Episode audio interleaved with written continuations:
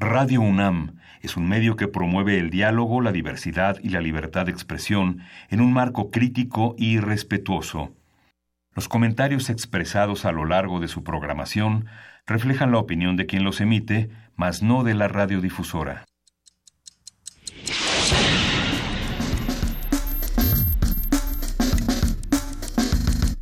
Primer movimiento. El mundo desde la universidad.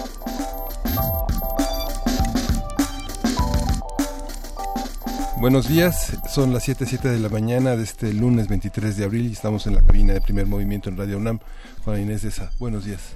Buenos días, Luis Iglesias, ¿cómo estás? Muy bien, muy buenos días a ambos. Creo que fue un debate muy interesante el de anoche, eh, interesante por la falta de propuestas, pero también por el contraste de los ataques y de las ideas y de las posturas. No sé, no sé cómo ven.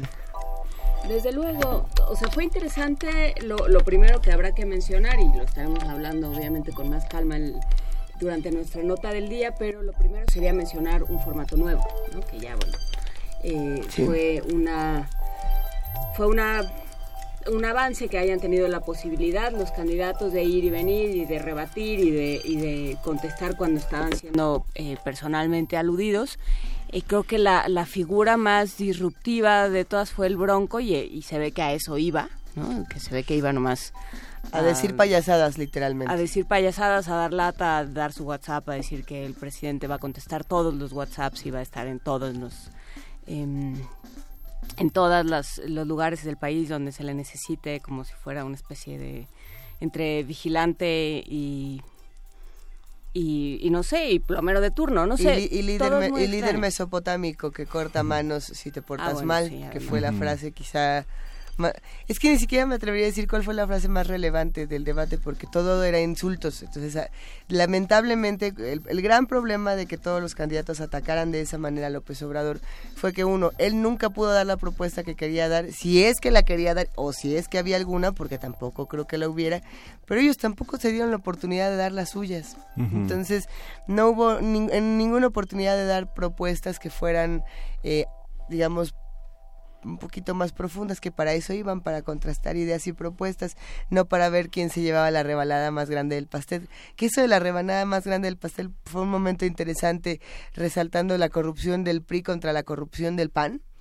Y, y, contra la corrupción del PRD y, y, bueno, yo no, no sé si hubiera un ganador, no sé si podríamos encontrarle un ganador a este debate. Bueno, fue interesante como el de este, este, este, esto que se llamó debate, que en realidad era una, una, una retaíla de precisiones sobre los lugares comunes que habían marcado la agenda en las declaraciones de los candidatos y no los temas que el INE había marcado como prioritarios, pues muestra un alejamiento total de los temas de la agenda ciudadana, ¿no?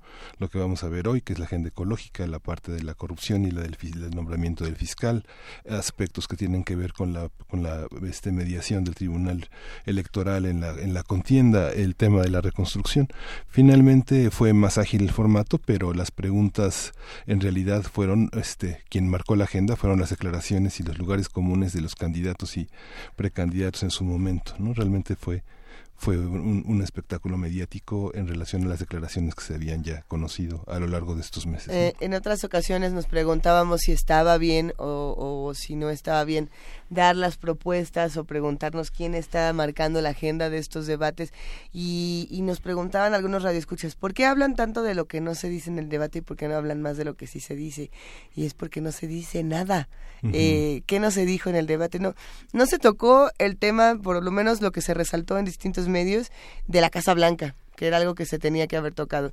No se tocaron temas de corrupción más allá de tú eres bien corrupto porque eres bien malo, eh, sin profundizar. Creo que lo único que, a ver, ¿quién fue quien habló de Odebrecht? Creo que fueron nada más Andrés Manuel López Obrador y Margarita Zavala, fueron los únicos en... Eh, hubo un momento en el que eh, Anaya le dijo a Mid, tú tienes tu 7 de 7 y dentro de ese 7 de 7 estaba Odebrecht, estaba la estafa maestra, me parece que la Casa Blanca, o sea, sí, sí mencionó todos estos casos, pero bueno, desde luego se quedaron eh, temas como, lo vamos a platicar más adelante con Edna Jaime, pero se quedó fiscal anticorrupción, se quedaron muchos temas, nos envía Antonio temas en teoría, a pesar de que hemos hablado y lo vamos a hablar más adelante, de que la sustentabilidad tiene que atravesar todo. Todo hasta la seguridad. Y los temas son temas transversales en realidad. Fue muy interesante la cobertura que hizo verdaderamente minuto a minuto el Universal. Fue muy interesante los datos de verificado.mx y, y de veraz.mx señalando las cifras equivocadas en torno a la seguridad, en torno a las posibilidades jurídicas que tienen varios de los hechos como el del bronco de arrancar la mano, que no es posible en un régimen que defiende los derechos humanos, que fue un tema ausente, ¿no? Hay que decir que nos envía Toño Quijano de verificado MX un conteo final, ¿no? Eh, ataques a otro candidato. El Bronco tuvo 12, eh, Margarita tuvo 8, José Antonio Mí tuvo 13, eh, José Antonio Araya tuvo 12 y López Obrador tuvo 1. Cambio de tema, López Obrador tuvo 4, los demás 4 y el Bronco 1 y los demás no, tuvo no tuvieron ninguno. Eh, muestras de gráficos, bueno, eso sí nos queda claro que Anaya tuvo 11, 3 eh, Andrés Manuel López Obrador, 1 eh, José Antonio Mid y 1 El Bronco. Mencionar la corrupción 13 veces Margarita Zavala, 11 veces Andrés Manuel López Obrador, 8 veces José Antonio Anaya, 7 veces El Bronco, una vez José Antonio Mid. Y propuestas con detalles, nadie más que una vez José Antonio Mid y una vez José Antonio Anaya. Ricardo Anaya. Sí. ¿por qué estoy diciendo José Antonio Anaya? Porque lo repitió tanto José, José Antonio Mit, que era José Antonio Mit. Que ya se volvió José Antonio era, una manera de, autoconvencerse que él seguía siendo el mismo que se presentó. Pues, a la mayoría de, lo, de las coberturas le dieron el, digamos, la victoria este, de este debate a justamente a Ricardo Anaya, por ser el único que pudo exponer un poco más de ideas. Eh, sin embargo, esto fue es que fue un juego muy difícil de ganar o de perder. Yo no, la verdad no me podría inclinar hacia ninguno de los lados porque también pues, si, uno se pone en todas las posturas, José Antonio Amid hablaba y nadie lo pelaba y fue y fue era como, a ver, dentro de todo lo que está diciendo y yo jamás lo voy a defender estaba diciendo cosas que podían ser interesantes de debatir como propuestas. Y en este afán de decir, como eres el tercer lugar, no te hago caso, ni quien lo pele. Margarita Zavala tenía maneras directas de, apuntar ciertos conflictos y Ricardo Naya en esta risa socarrona de jajaja, ja, ja, yo te gané, pues no la peló y no hubo manera de que la dejaran entrar al, debate. El Bronco hizo una payasada ridícula. si todos los candidatos le quieren hacer la misma pregunta a Andrés Manuel López Obrador y cada vez que le intenta hablar de otra cosa le dicen, pero ya responda, oiga, oiga, pero ya haga caso. No lo dejaron hablar, nadie dejó hablar a nadie, fue frustrante. Fue verdaderamente frustrante. Y los perdedores son Miguel Ángel Mancera en el primer debate y la administración de Peña Nieto. Esos son los grandes perdedores. Eh, nunca antes había cuestionado una administración antes que saliera de la manera en que en la, que en la que se han hecho en los dos debates. Yo me pregunto qué pasa cuando tu candidato a la presidencia dice que él es, ha sido el único candidato honesto históricamente dentro del partido, pensando que no es el único ciudadano, ¿no? No, es el único, dijo, soy el único candidato del PRI del PRI que ha sido honesto. Yo soy el único candidato que ha sido un ciudadano, o sea que no soy del PRI. Y pues, yo me pregunto si es el único candidato que está contendiendo al PRI en estas elecciones. Y si va, si va a gobernar solo sin el PRI. Pero como no es cierto y como pertenece al PRI. Es gran tema con José Antonio Es como, I started a joke, ¿no? Es un poco de pues, tristeza. Vámonos con lo que va a suceder el día de hoy más allá de lo que sucedió el día de ayer. Vamos a continuar la discusión de la agenda ambiental con el tema de océanos y mares. Vamos a conversar con el doctor Eduardo Peters, doctor en ecología, coordinador técnico del Consorcio de Investigación del Golfo de México del Centro de Investigación Científica y Educación Superior de Ensenada, Baja California. Va a estar con nosotros en unos momentos. Hablaremos con Josefina Larragoiti, diseñadora editorial, editora y coordinadora académica del diplomado en estudios editoriales que se va a dar, eh, estoy, estoy pensando si se va a dar en la CASUM. En la casa, no, en la Casa Universitaria del Libro. En la CASUL. En la CASUL. Ahí estaremos, sin duda. Y vamos a tener una nota del día amplia sobre el primer debate de candidatos presidenciales con los comentarios de Amneris Chaparro, y es doctora en teoría política por la Universidad de Essex e investigadora del Centro de Investigaciones y Estudios de Género de la UNAM. Oye, que se, pero que se dejen hablar porque van a ser un montón a ver si, no, pero los vamos a poner por por este por etapas. es lo que te iba a decir, si al contrario de los candidatos, estos sí se dejan hablar. Vamos a dar 30 segundos y el derecho a réplica. Yo creo que es interesante, son posturas muy diferentes. Por ejemplo, tenemos otra visión del debate con Juan Salgado, especialista en seguridad, que será bueno que nos diga si realmente los candidatos hablaron algo de seguridad. Eh, creo que Margarita Zavala mencionó inteligencia y meter a todos a la cárcel. Todos hablaron de meter a todos a la cárcel, de que eh, Andrés Manuel López Obrador está al servicio de los criminales. Yo no sé si entienden los candidatos a la presidencia qué es la cárcel o qué significan los centros de, entre comillas, reintegración a la sociedad. No es aventar todo lo que te gusta a un costal siniestro que vas a enviar del otro lado del universo. Las cárceles tienen una función de reintegrar a la sociedad que no sepamos que no están cumpliendo además. Que no se cumplen, que justamente perturban más a las personas que entran a estos espacios porque no hay condiciones para la reintegración. Qué, qué lamentable. En fin, Edna Jaime Treviño también va a estar por allá. Ella es licenciada en política y fundadora, eh, justamente directora general de México Evalúa. Y va a estar también el doctor Horacio Vives, es doctor en ciencia política por la Universidad de Belgrano y coordina el portal que el Instituto de Investigaciones Jurídicas ha hecho de la Crónica 2018. Tendremos también poesía necesaria. Qué urgente sería la poesía necesaria el día de hoy, Miguel Ángel Quemain. Sí. ¿Qué vas a leer? Pues estoy en la, en la evaluación de por lo menos unos 10 poetas. ¿Hay de menos? unos 10 poetas. Cerramos con una mesa del día.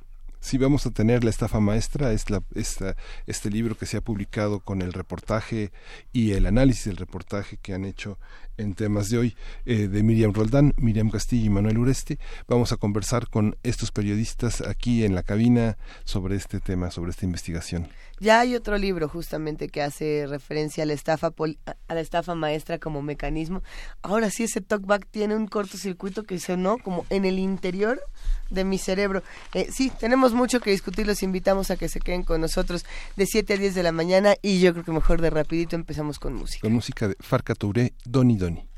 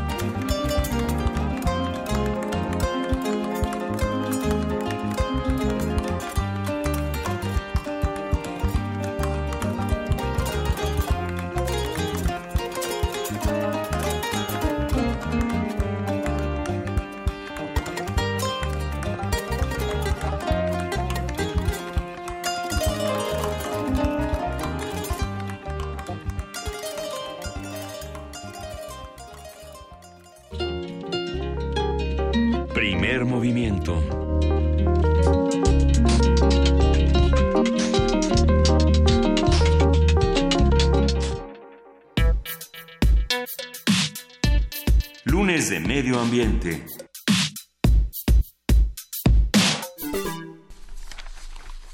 De las dos entidades federativas que integran a la República Mexicana, 17 tienen acceso al mar y representan el 56% del territorio nacional.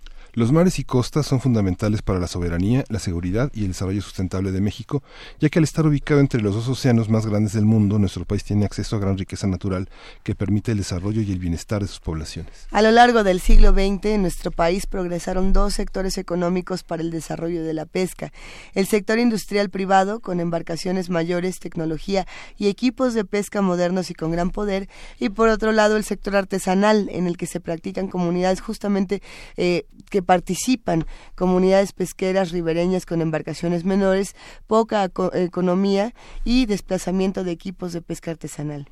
Desde la primera década del siglo XXI, varias organizaciones ambientalistas comenzaron a trabajar con el sector artesanal para emprender proyectos de protección, recuperación de especies y aprovechamiento sustentable a partir de lo trabajado en la agenda ambiental, vamos a hablar esta mañana sobre los temas urgentes alrededor de océanos y costas, qué se tiene que hacer, quién decide y cómo entenderlo. Para ello nos acompaña el doctor Eduardo Peters, él es doctor en ecología, coordinador técnico del Consorcio de Investigación del Golfo de México, del Centro de Investigación Científica y Educación Superior de Ensenada. Muy buenos días, ¿cómo está doctor Peters? Muy bien, Buenos días, gracias por estar interesados por estos temas. Sin duda son temas urgentes que no se han estado discutiendo como tendrían que discutirse en los últimos debates, tanto en el de la Ciudad de México como en el de los candidatos a la presidencia, y sería importante hablar de lo que está ocurriendo con nuestros océanos y costas. Pues sí, mira, pues sin mares no habría vida en la Tierra. Así de contundente es esta historia de tratar de conservar y hacer un uso sustentable de estos ecosistemas. Tú sabes que más de la mitad del oxígeno que respiramos proviene de los mares. Y bien, los servicios ambientales tan importantes de los mares como son la regulación del clima, no tendríamos el clima, sería mucho más extremo si no tuviéramos mares, estaríamos congelados ciertos meses del año y en otros estaríamos sufriendo mayor calor. Por otro lado, el ciclo del agua, ¿no? No tendríamos el agua que tenemos en los continentes si no tuviéramos mares y el 30% de la proteína que consumimos en, en, México y a nivel mundial proviene de los mares. Eh, hay, por supuesto, una enorme riqueza que viene de los mares y, no solo una enorme riqueza, sino un enorme equilibrio y, y, que se está viendo amenazado. ¿Qué es lo que, en qué estado están hoy los mares? ¿Cómo están nuestros océanos y costas, doctor? Pues mira, esto, sin ser alarmista, esto, la verdad es que los mares son muy nobles y han resistido a lo largo, pues no, de las últimas cinco o seis décadas donde hemos incrementado muchísimo el mal uso de los mismos, ¿no? Eh, pues mira, de manera breve y si quieres podemos regresar y tratamos algún punto en particular. Pero bien, esto, el problema, los problemas son los siguientes, ¿no? Tenemos un crecimiento poblacional costero que es irregular, poco ordenado. Eso genera, pues, problemas eh, directamente al mar, digamos, de contaminación, de sobrepesca, etcétera, ¿no? Tenemos, pues ya lo mencioné, sobrepesca, estamos pescando ciertas especies eh, objetivo y nos las estamos acabando, ¿no? Se considera que más de la mitad de las especies que se consumen están sobreexplotadas o deterioradas. Eh, otro tema importante, y voy a hablar de los problemas, si quieres, eh, podemos hablar posteriormente de las eh, propuestas, ¿no? Em, el cambio climático, pues bueno, tan presente en la agenda ambiental, pues eh, influye fuertemente en, los océanos del mundo, y en los mares y costas de México. Eh, básicamente el problema, pues como sabemos, es el aumento de la temperatura, que eso genera pues desequilibrios en la flora y fauna de los mares, pero pues también nos influye con el aumento en el nivel del mar y del cambio de la química en los océanos, lo que llamamos la acidificación de los océanos. Ahí podría regresar, si gustan, un poquito porque tiene un impacto muy fuerte en la vida en el mar. Otro gran problema, pues, son las lo que llamamos las zonas muertas o zonas sin oxígeno. Básicamente esto se debe a que a través de los ríos enriquecemos de nitrógeno y fósforo los mares y este nitrógeno y fósforo hace que crezca mucho la, la vegetación de los mares. Esta vegetación consume el oxígeno y la falta del oxígeno en el agua marina hace que los peces y otros organismos mueran, ¿no? De repente tenemos esos escenarios de lagunas costeras llenas de peces, tapizadas de peces muertos flotando. Eso es, esto es las famosas zonas muertas, ¿no? y bueno, eh, esto se debe entonces al, al, aporte de fertilizantes y detergentes que llegan al mar en grandes cantidades. Un problema más, pues, es la contaminación por hidrocarburos. Hay derrames importantes. Esto, pues, Pemex en sus cifras oficiales reporta alrededor de 300 derrames anuales y eso pues genera un problema de contaminación eh, seria. Esto por último, pues hablaría yo de los plásticos y microplásticos. Mm, básicamente en México se calcula que eh, arrojamos un camión de basura por hora a los mares. Un camión de estos recolectores de basura, más o menos, cada hora es arrojado al mar eh, de manera, si tú quieres, indirecta, ¿no? A través de los ríos, a través de una recolección, recolección deficiente de la basura en los municipios costeros, etcétera. Entonces, pues bueno, más o menos ese es el panorama esto en materia de problemas que tienen las costas y los mares de México y del mundo. El tema de la contaminación por derrames es, exclusivamente mexicano. Había habido algunos casos que estaban vinculados con el tema de la seguridad eh, costera, que es el derrame y la y la este eh, la todo el trabajo que hacen buques eh, externos al país, extranjeros que se dedican a maquilar cosas en el mar y que son este que tienen desechos tóxicos en los mares mexicanos. Ese tema está en la agenda. Pues básicamente sí está detectado, el eh, 80% del, digamos, del aporte de crudo en, aguas mexicanas se debe a derrames de la industria petrolera y que tenemos esto cierto temor de que con la apertura energética esto se pueda volver un problema más serio, dado que van a entrar una serie de jugadores nuevos que debemos de regularlos y controlarlos muy bien y el otro 20% efectivamente son derrames de barcos y aportes del continente. Y sí, efectivamente hay que vigilar que los barcos que llegan a México hagan un uso em, adecuado, digamos, del lavado de sus contenedores, una serie de sustancias que no deben de arrojarse al mar.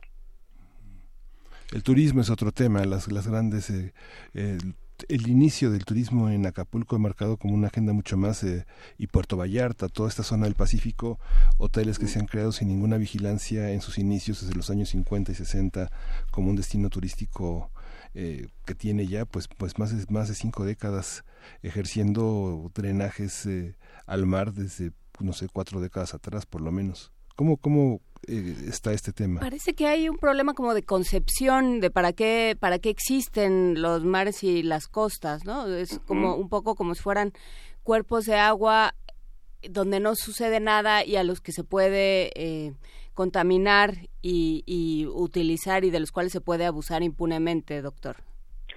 Así es, bueno, hablando del turismo, definitivamente tenemos que hacer zonas de desarrollo turístico sustentable. Esto, esto lo que implica es hacer o seguir haciendo, porque en algunos casos se ha hecho, un ordenamiento ecológico este más efectivo y que se cumpla una vez que se tenga eh, pues bueno en las leyes que se tenga esto decretado es la palabra. Pero también seguido de un ordenamiento pesquero y acuícola y lo que se mencionó no acompañado de un ordenamiento turístico donde se respete la vocación del, de, la de las costas y de los mares. ¿no? Estos grandes desarrollos son eh, altamente eh, destructivos, ¿no? Y son capitales que al final del día, pues una vez que explotan el espacio y lo destruyen, se van a otros países o a otras zonas, ¿no? Entonces, bueno, eso hay que regular. Y sí, los mares se, se ven como eh, enormes, que los podemos utilizar y sobreexplotar sin ningún cuidado porque nunca se van a acabar, nunca se van a contaminar y esa concepción debe de cambiar. A ver, ¿qué pasa cuando nosotros hacemos, digamos, proyectos de, de, de turismo sustentable, perdón, de turismo sustentable y generamos las condiciones para hacerlo y sin embargo del otro lado tenemos, por supuesto, eh, todos aquellos que intentan colarse de una u otra manera en, en, la corrupción, digamos, hacer estos pequeños huecos dentro del, dentro del modelo del turismo sustentable y la otra cuando los turistas no entienden todavía estos modelos y no hay una educación previa y llegan y hacen lo que suelen hacer de tomarse el selfie con la tortuguita, eh, de pensar que no pasa nada si dejan la basura donde la dejen. ¿Qué ocurre cuando tenemos un buen modelo pero no tenemos buenos elementos para hacerlo? Pues tú misma lo, lo, comentaste, realmente hay que, pues, bueno, educar o capacitar previamente a, pues a las personas que están interesadas en, realizar este tipo de, de turismo y, y, como todo, poderlo regular y vigilar que las cosas ocurran.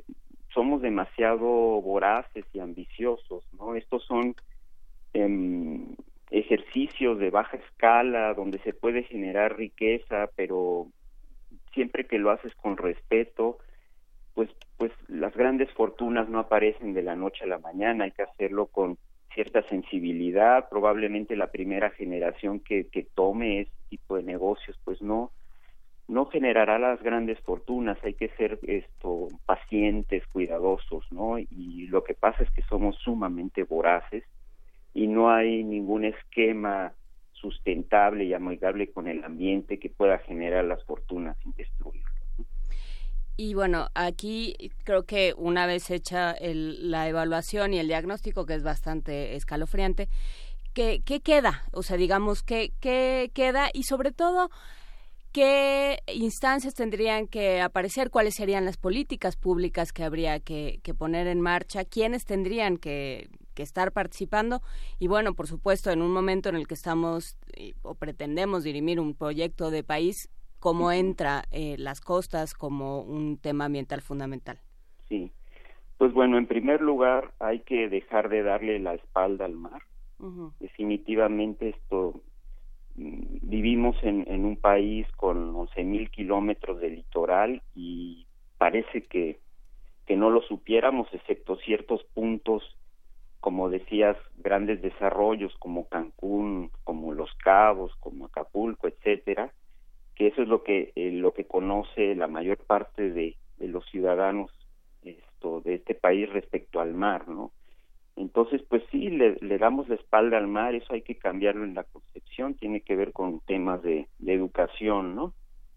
Pero bueno, hay que, esto, definitivamente hay que ordenar, hay que ordenar el, uso de estos espacios hay que ordenarlos con una visión pues ecológica están los instrumentos pero el problema es que se hacen los ordenamientos pero no se cumplen no entonces ahí la, la la, la, autoridad tendrá en su momento que, que, que, hacer cumplir la ley, ¿no? Si ya lo acordamos, porque son, son ejercicios participativos, todos los sectores participan, los instrumentos son buenos, pero poco los vigilamos, ¿no? Eh, respecto a la sobrepesca, pues definitivamente esto habrá que esto pues respetar eh, las vedas, ¿no? Ahí también ahí existen algunos instrumentos eh, importantes y como mencionaban en la introducción, pues bueno hay que seguir este cuidando que no se siga destruyendo, erosionando pues la, la pesca artesanal, ¿no? No privilegiar a la pesca industrial frente a la artesanal, es decir, ambas pueden coexistir, pero bueno, habría que enfocarse en ese trabajo. Sobre el cambio climático, pues definitivamente pues es eh, eso está muy bien, digamos, localizado, qué es lo que hay que hacer, y al final, pues bueno, hay que dejar de emitir este, emisiones, hay que, hay que tener un crecimiento esto más limpio, hay que, eh, pues sí, hacer una transición hacia un modelo de eficiencia energético, ¿no? Pues como basado en fuentes de energía renovable, todavía le apostamos mucho al petróleo y ustedes lo han visto. En México seguimos apostándole muchísimo al petróleo. Eh, no es que esté mal, pero bueno, sin lugar eh, a dudas es un crecimiento sucio, ¿no? Si, vamos a generar nuestra energía a base de hidrocarburos. Esto, pues respecto a la acidificación de los océanos que tiene que ver con el cambio climático, el, los océanos son sumideros de dióxido de carbono y eso hace que aumente la, la acidez de los mares. Ese es un problema muy serio porque lo que estamos haciendo eh, al acidificar los mares es disolver los corales, disolver los organismos que tienen conchas. Entonces les los estamos matando, ¿no? Si no podemos detener eh, esta acidificación, el día de mañana no nos vamos a poder comer un, una almeja porque no va a haber almejas, ¿no? Y no va a haber corales y no va a haber, por lo tanto, atractivos turísticos como puede ser bucear en el Caribe. O sea, es un problema ambiental y económico muy muy serio si no lo detenemos, ¿no? Hay algunos comentarios en redes sociales que podríamos discutir justamente. Algunos hablan sobre los desastres que están ocurriendo en, nuestro país y otros están apuntando también a lo que pasa con las guerras, a cómo se recupera eh, los mares, cómo se recupera el agua después de conflictos hasta radiactivos. Por ahí eh, justamente R. Guillermo nos escribe y nos pone, es verdad, eh, que especies migratorias como el atún presentan contaminación radiactiva debido al desastre de Fukushima. Y esto contrasta, por ejemplo, con la, el comentario de Ilusti Monroy que dice recientemente se habló de un derrame petrolero en Oaxaca y afectaciones en Huatulco. ¿Esto qué tan cierto es? ¿Y cómo podemos ver toda esta parte? Bien, pues definitivamente eh, mi propuesta y la de muchas personas sería que tenemos que hacer un sistema nacional de monitoreo de las costas y mares del país. No sabemos realmente lo que está pasando, no sabemos si efectivamente lo que nos estamos comiendo es radioactivo. Esto no sabemos si el derrame que hubo en tal o cual lugar, en este, este pregunta concreta de Oaxaca, no sabemos el impacto a nuestras costas, a, nuestro, a, los alimentos que nos comemos del mar. Comer un pez un pescado contaminado por hidrocarburos, pues puede ser serio para la salud.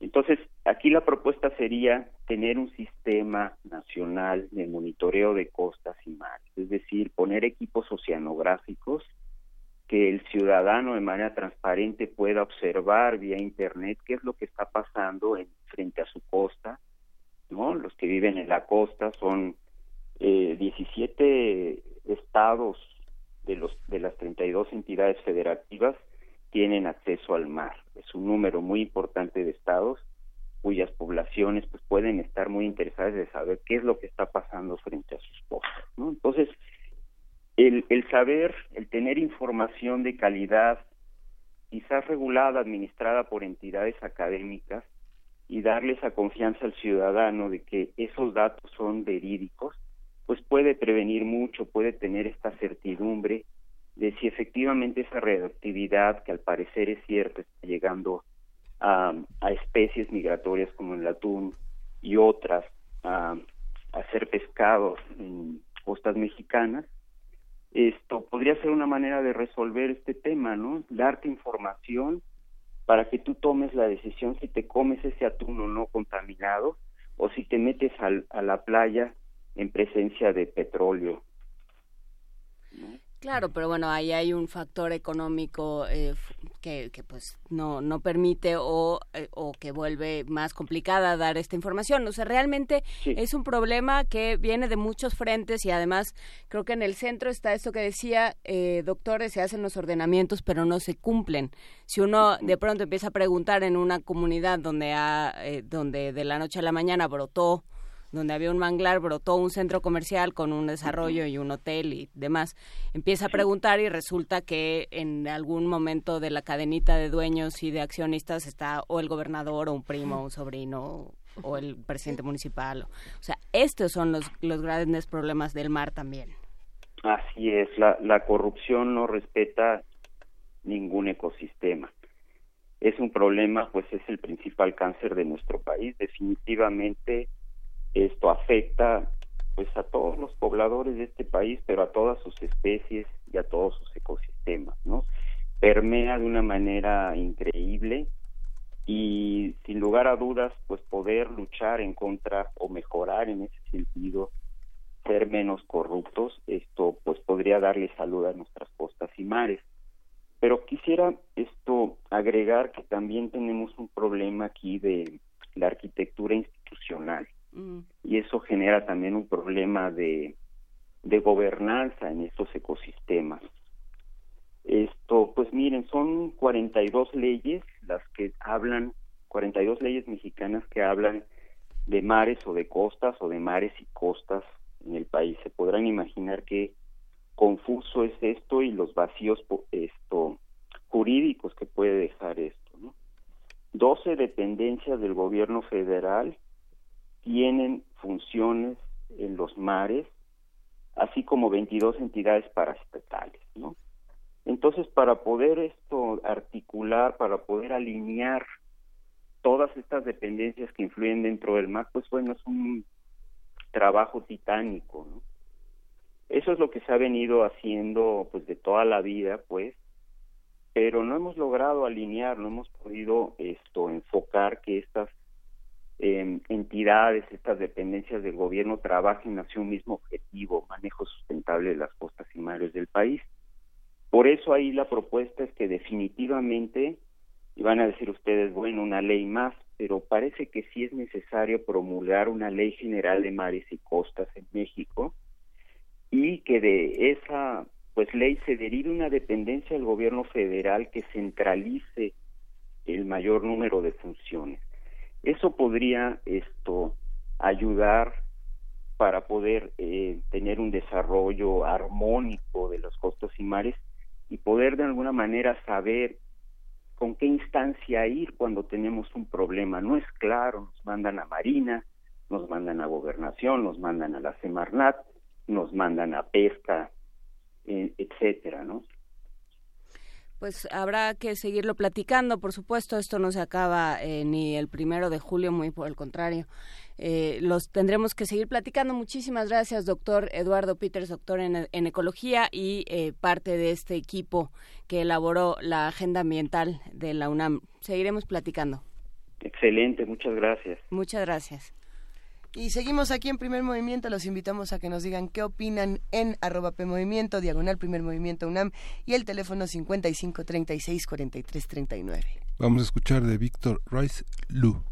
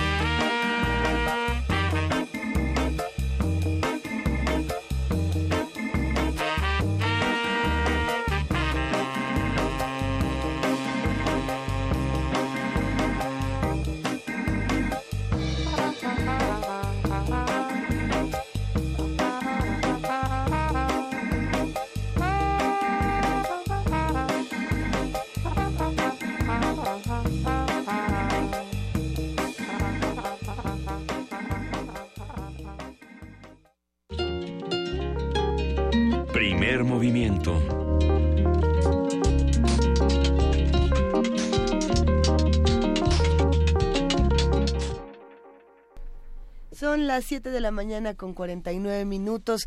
En este 23 de abril, Miguel Ángel, no solamente discutimos las ideas que necesita nuestro país, sino los libros y, las pláticas urgentes editoriales que también se necesitan. Sí, y justamente aparece la convocatoria a un diplomado que eh, creo que concluye esta semana y en Cazul justamente se intenta profesionalizar a los editores en los distintos aspectos que, conforman la edición. Y Josefina Larragoiti coordina este seminario que está este, que iniciará en mayo. Cuéntanos, Josefina, cómo cómo está organizado. Bienvenida, buenos días. Buenos días, Miguel Ángel. Gracias por el espacio para hablar de esto que es tan importante en el campo editorial. Este, pues es un diplomado que venimos haciendo desde el año pasado. Tuvo muy buena recepción y afortunadamente este año tiene muchísima recepción. Tenemos ya muchísimos interesados en él. Eh, básicamente porque estamos viendo el diseño editorial y la edición como un todo. O sea, el ser un editor requiere de un trabajo interdisciplinario y lo que buscamos en este diplomado es exactamente eso, que, que tengan el conocimiento de todas las áreas involucradas, digo, un conocimiento global, ojalá esto se derivara en una maestría y entonces sí podríamos tener más especialización. Pero en principio la idea es que entiendan que todo el campo de la edición es interdisciplinario. ¿Un editor es un apasionado o es un negocio? Digamos, editar para, para vender, para, eh, para tener un trabajo, para tener un empleo profesional, o porque es inevitable la tarea de leer y de comunicar a través de los libros eh, bellas cosas a los que también las buscan y no las pueden hacer. Sí, bueno, yo pienso que un editor, un buen editor es un apasionado de los libros en principio y este sí necesita pues saber de todos estos campos porque editar y no vender pues tampoco tendría ningún sentido, ¿no? Mantener un un este, espacio donde se puedan generar libros y dar espacio al conocimiento sin que haya un receptor que lo reciba y evidentemente sin que tú tengas la economía suficiente para seguir adelante, pues tampoco funcionaría. Entonces, el mismo diplomado incluye desde este análisis de textos, ¿no? Ficción, no ficción, cómo saber si un texto es bueno o no es bueno para editar. Y ahí te enfrentas un poco con ya lo comercial, porque ¿qué puedo editar para que la misma librería no me vaya a censurar mi texto? Eh, ¿A qué tipo de público me puedo dirigir exactamente? Entonces esto involucra al editor como apasionado y al editor como con una visión comercial que es una parte de los módulos donde se ve la distribución y la comercialización del libro, ¿no? Y, y también esta parte de los apoyos gubernamentales, que digo, no hay que decir que no tampoco, pero tampoco hay que editar solamente si se tiene una beca o un apoyo, ¿no? Entonces es como ver esta parte global y en medio está pues la el, el hacer editorial, ¿no? Que es cómo corrijo un texto, cómo dictamino un texto y finalmente cómo diseño un libro, ¿no? Cómo está de acuerdo una portada con un contenido, cómo hago un libro para un niño o para un adolescente o para un adulto o para un científico. Entonces son estas cuatro partes. La pasión por la lectura, evidentemente, que es nuestro primer módulo y es uno de los más importantes. Y después nos vamos a la corrección de textos, después nos vamos al diseño editorial y terminamos con la comercialización. Entonces yo creo que una, si falta una de estas partes en el proceso editorial, pues siento que está cojo, cojo el proyecto. Sí, puede que, bueno, esto es, esto es un oficio, Josefina, buen día.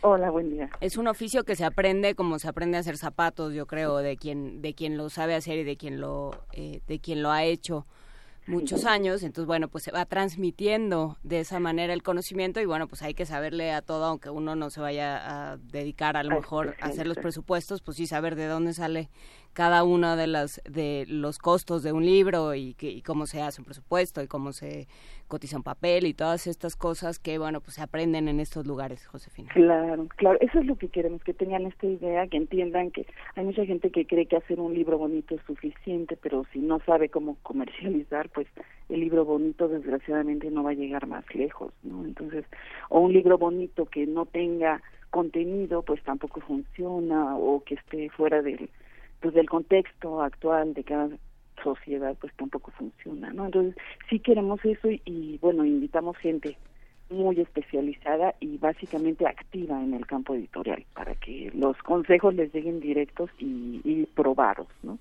Y bueno, las preguntas usuales que llamamos aquí de comprador, eh, ¿dónde, cuánto cuesta? ¿Hay descuentos? Eh, ¿Cuáles son los horarios? ¿Cuándo empieza?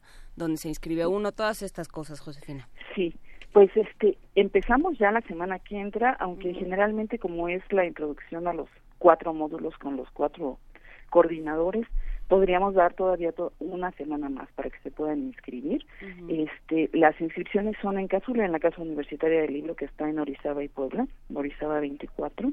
Este, los informes los dan en el 5207-9390, la extensión 104 con Montserrat, o por correo en casula humanidades.unam.unam.mx y el costo es de 10 mil pesos y lo que entiendo es que están dando cuatro parcialidades también para que sea como más cómodo a la gente y en caso de los descuentos creo que se tienen que negociar directamente en la casa si es que es posible darlos.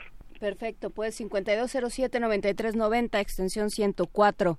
Con Montserrat vamos a poner toda nuestra información en redes y bueno, pues queda hecha esta invitación a la Casa Universitaria del Libro, a este diplomado en eh, trabajo editorial. Muchísimas gracias, Josefina Larragoiti, editora de Resistencia y coordinadora de editora, editora en y de, y de Resistencia y coordinadora de este diplomado.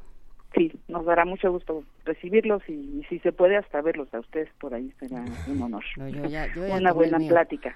Pero muchas gracias. Gracias. Un abrazo. Hasta luego. No, discutiendo. Un poco de, ¿No música? cine. Ah, qué mejor. Vámonos a Gotas de Plata.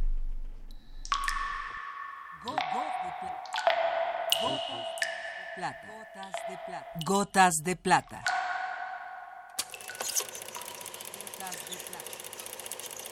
El cine en dosis homeopáticas.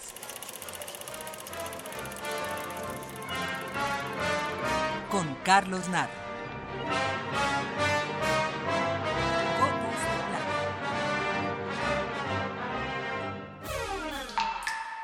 Estuvo en nuestro país, en nuestra universidad y en nuestra emisora el director de cine Constantín Costa Gabras. Nuestro productor, Octavio Serra, lo entrevistó en el espíritu de estas gotas de plata, haciéndole solo dos preguntas. ¿Cómo decidió dedicarse al cine? ¿Y qué películas le han impactado? Antes de escuchar la respuesta, quiero recordar que Costa Gabras nació en Grecia en 1933. Se inició en el cine como asistente de algunos grandes del cine francés, como Jean Renoir y Jacques Demy. Es uno de los más importantes directores del cine político, es decir, del cine con lo político como tema, ya que podríamos decir que todo el cine es político en tanto que es reflejo de la realidad. Entre las películas más importantes en la corta filmografía de Costa Gabras destacan Zeta, Estado de Sitio y Desaparecido, la primera ubicada en Grecia, la segunda en Uruguay y la tercera en Chile. Pero escuchemos de una vez las respuestas de Constantín Costa Gabras. ¿Cómo decidió dedicarse al cine? Una serie de accidentes. Porque yo venía, vengo de un, de un país pobre del tercer mundo, que fue la Grecia, y nada y nadie podía pensar que un día, especialmente no yo, podía pensar que un día podía ser eh, director. Eh, claro que cuando fui en Francia para hacer estudios de literatura, descubrí la cinemateca, la Cinemateca Francesa, el cine clásico, las grandes películas americanas, francesas, rusas, soviéticas, japonesas, todo eso. Y me interesó mucho, pero eh, fui a la escuela de cine, pero no pensaba nunca que podría diventar director, especialmente en Francia, que este periodo de 50, 60 era muy cerrado el cine. Y por caso fui asistente de directores muy importantes, que era un, también un accidente, porque la escuela me ha dicho un día, ¿quiere usted trabajar por dos semanas con...? Y así empezó. Un día como ejercicio hizo un, libro, un guion, sin haber derecho, sin nada, por ejercicio. Y gente, un productor lo ha leído y dice, hacemos la película. Es decir, que, que nada me preparaba para ser director. Claro que había la, la voluntad y, y el sueño, se diría. Porque repito, este periodo en, en, en, Francia, en Europa, generalmente en Francia, el cine se hacía por gente de una cierta burguesía, que había mucho dinero y que tenían la posibilidad de esperar mucho tiempo y tiempo para escribir un guion, buscar el, dinero, los actores, un año, dos años algunas veces. Y yo no tenía estas facilidades. Pero la Francia fue, fue un país que fue muy, muy positivo, muy bueno para mí. ¿Y qué películas le han impactado? No sé, hay tantas, hay tantas. Seguramente películas francesas primero de todo, y después americanas, claro, porque la mi generación eh, ha visto todas estas películas de los años 30, 40, 50, las películas de, de, Frank Capra, de King Vidor, de John Ford. Había también las, algunas películas en los 50 de, de películas rusos, soviéticos y japoneses. Eh, los Siete Samuráis, por ejemplo, una de las películas la más o las uvas, ¿cómo se llama esta película de John Ford? Las viñas de la ira. las, viñas... de la ira, sí, las viñas de la ira. Son películas impresionantes. Por eso cuando la gente dice que el cine político, esto también es un cine político. Cine es siempre político.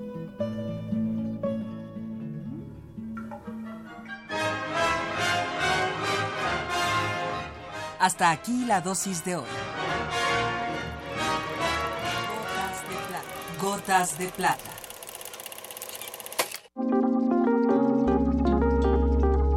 Primer movimiento. Hacemos comunidad.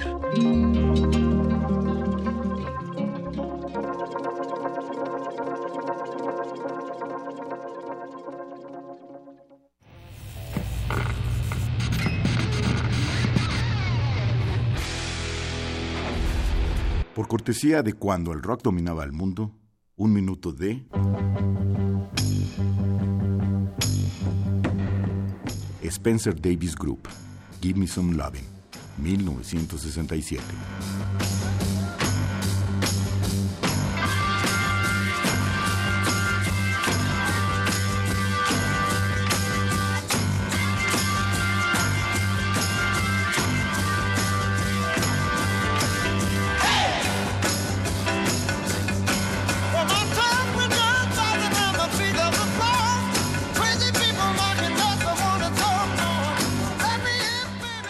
Escúchanos todos los viernes a las 18.45 horas por esta frecuencia.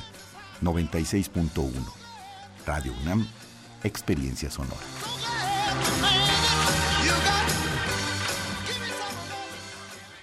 Habla Ricardo Anaya, candidato de la coalición por México al frente. Para recuperar la paz, está claro que tenemos que cambiar la estrategia de seguridad. Hoy tienes dos opciones muy distintas. Andrés Manuel propone pactar con los delincuentes. eso ya se intentó en otros países y la violencia aumentó. Yo sostengo que hay que enfrentar el problema, pero con prevención, con inteligencia, con fuerza y tecnología, para asegurar que tú y tu familia vivan en paz. PRD. Bueno, ¿y qué hacen aquí? ¿Reciclan la basura o qué? No, no, no, es más que eso. Con la basura producimos electricidad para el alumbrado público. Mira, aquí llegan los camiones a depositar la basura en vez de ir al tiradero. ¿Pero qué? ¿No contaminan más? No, tenemos unos superfiltros. En México se tiran 42 millones de toneladas de basura al año. Por eso el Partido Verde reformará la ley para producir electricidad con la basura. Partido Verde, tu bienestar es nuestro deber. Candidatos a senadores de la coalición Todos por México. Ana Mari Gomis se inspira en la historia que vivieron sus padres durante el exilio español. Para escribir la novela, Ya, sabes, mi paradero. Cuando Ana caminaba sola y tranquila por la cubierta, le intrigaba sobremanera la forma en que podía alguien orientarse por aquella senda de agua. Parecía como si los condujese al fin del mundo. Encuentra, diviértete y comparte. www.descargacultura.unam.mx Aquí nosotros somos los jefes, los que movemos la ciudad, los que le damos color, los que la construimos y los que la levantamos. Aquí todos nos echamos la mano. Aquí abrazamos las diferencias, nuestra diversidad. Porque aquí siempre hacemos frente. Porque aquí nadie se raja. Aquí los jefes somos nosotros, los ciudadanos. Aquí, la jefa es la ciudad. Alejandra Barrales, candidata a jefa de gobierno. Por la Ciudad de México al frente. PAN. Los necesito con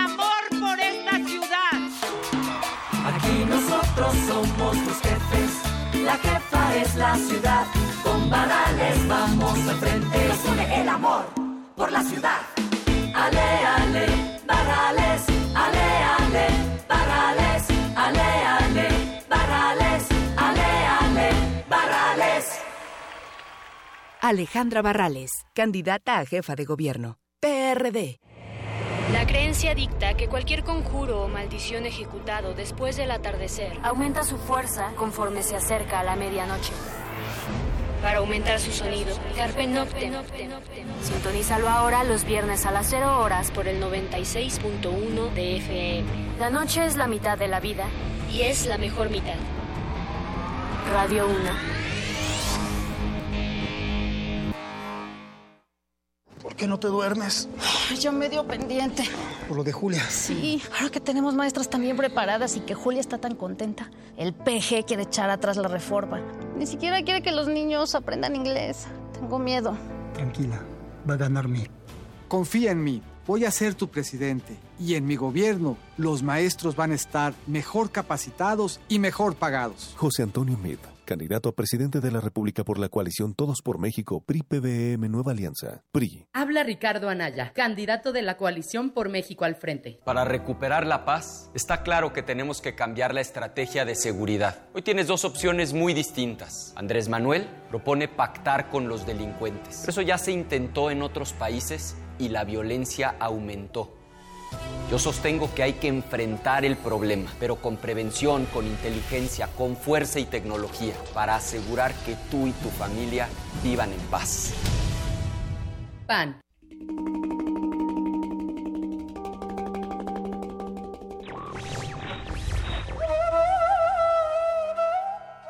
El genio solo puede respirar libremente en una atmósfera de libertad.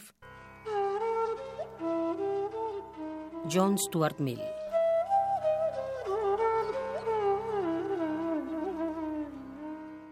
Radio UNAM. Búscanos en redes sociales, en Facebook como Primer Movimiento UNAM y en Twitter como P Movimiento o escríbenos un correo a primermovimientounam@gmail.com. Hagamos comunidad. Son las 8 de la mañana con 6 minutos y esta es la segunda hora de primer movimiento. Querida Juan Inés de esa, querido Miguel Ángel Quemain, ¿cómo están? Nuevamente nos volvemos a encontrar. Buenos días. Hay mucho que decir, por supuesto agradecemos a todos los que están haciendo comunidad con nosotros a través de nuestras redes sociales y también a través de TV UNAM en el canal 120 y en el 20.1. Gracias a todos los que se están sumando a la transmisión y por supuesto el tema del día de hoy y del que se está hablando en todos los medios de comunicación y en todas las redes sociales es el debate, pero pues tratemos también de saltar un poco el tema del debate y pensar en las propuestas que faltaron y en las propuestas que deberíamos estar haciendo en un momento tan importante como este. Hay que decir que en atención a nuestro público y porque sabemos que ya estamos todos un poco saturados, eh, no vamos a poner a ninguna de las voces de los candidatos, vamos a parafrasear aquello que dijeron, vamos a hacer alusión a aquello que se discutió, no vamos a poner directamente los audios porque sabemos que ya todos estamos... Ya los escuchamos en todos lados. Ya los escuchamos en todos lados y creemos que eso de eso no se trata. ¿De qué se trata? Si usted quiere saber de qué se trató, venga con nosotros. Primer movimiento.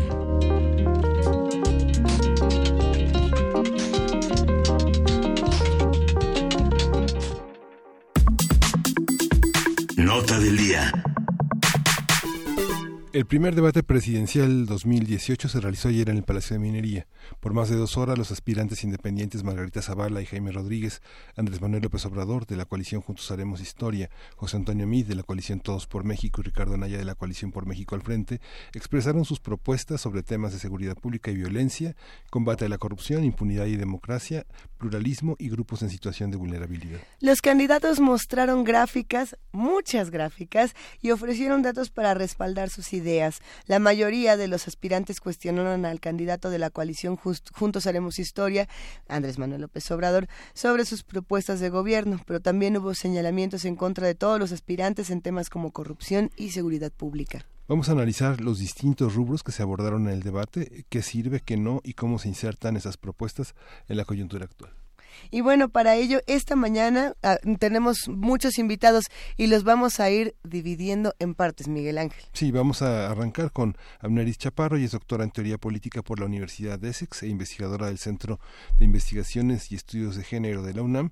Ella ya está en la línea, pero eh, comento que el doctor Juan Salgado, especialista en seguridad, Edna Jaime Treviño, licenciada en ciencia política y fundadora y directora general de México Evalúa, y el doctor Horacio Vives, licenciado en ciencia política y doctor en ciencia política por la Universidad de Belgrano estarán con nosotros. Ya está en la línea Amneris Chaparro. Buenos días. Hola, buenos días. ¿Qué fue lo que vimos en este debate y qué fue lo que no vimos? ¿Por dónde entramos a este tema? Bueno, vimos un análisis muy general de la situación del país, de los temas, digamos, más preocupantes para la mayoría de las y los ciudadanos. ¿Y qué no vimos? Pues no vimos una profundización en las propuestas, en los cómo hacer que ciertas cosas funcionen, ¿no? Ciertas cosas que no funcionan en el país. Eso no nos, no nos terminaron de decir la candidata y los candidatos. Hay que decir, Amneris, que, eh, bueno, pues lo que, lo que te pedimos específicamente fue eh, revisar lo que se hablara de, de estos grupos, eh, qué se iba a hacer con los grupos en situación de vulnerabilidad, qué se iba a hacer con estos problemas de desigualdad. Eh, ¿Qué pasó ahí? O sea, llega a ser tan importante que formó parte, fue una de las tres partes de este debate. Entonces, eh, ¿lo viste ahí? ¿Qué, ¿Qué, se dijo? ¿Cuáles fueron las propuestas? Eh, ¿Qué sacaste tú como especialista en el tema de, de lo que se dijo en el debate? Sí, efectivamente, el rubro democracia, pluralismo y grupos vulnerables me parece que es un rubro muy amplio. Eh, cada uno de estos temas requeriría un debate en sí mismo. Ahora, creo que en particular con los grupos vulnerables nos encontramos, pues, mm, digamos, un debate muy en la superficie. Por ejemplo, Margarita Zavala se refirió a las mujeres, a la necesidad de tener más mujeres en la política, habló un poquito de eh, la igualdad de salarios y te postuló como el mejor proyecto para las mujeres. Eh, Ricardo Anaya, por su lado, habló de la deuda histórica con ciertos grupos eh, vulnerables, ¿no? Se refirió a las personas en, en calidad de inmigración, a los pueblos originarios, a las personas con discapacidad. También habló de las mujeres y la desigualdad eh, salarial. Eh, José Antonio Mint se refirió eh, al trabajo doméstico, que eso me pareció eh, una novedad, creo que fue el único candidato que se refirió a este rubro, sin dar muchas especificaciones.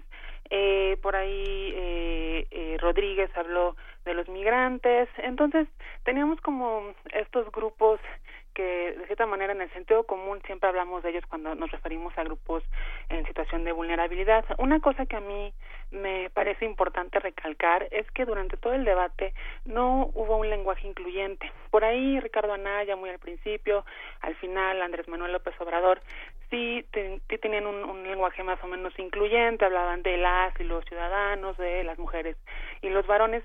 Sin embargo, lo que esto nos permite ver es que ninguna de las propuestas de la candidata y los candidatos tienen una perspectiva de género. ¿no? Y eso es un tema importante porque te da a conocer que el tema de los grupos vulnerables y en particular el de las mujeres no parece ser el prioritario en las agendas. ¿A qué eh, nos referimos cuando hablamos de perspectiva de género, Amneris?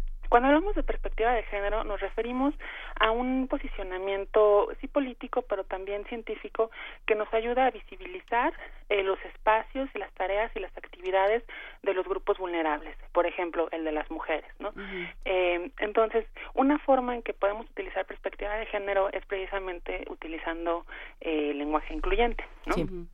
Eh, otras formas es, bueno, eh, tomando en cuenta el trabajo de las mujeres que no es remunerado o tomando en cuenta eh, sus espacios y la forma en que sus cuerpos son vulnerados en, en, los, en los ámbitos eh, tanto privados, domésticos y públicos. ¿no? Eso es lo que nos ayuda a la perspectiva de género, a visibilizarlas.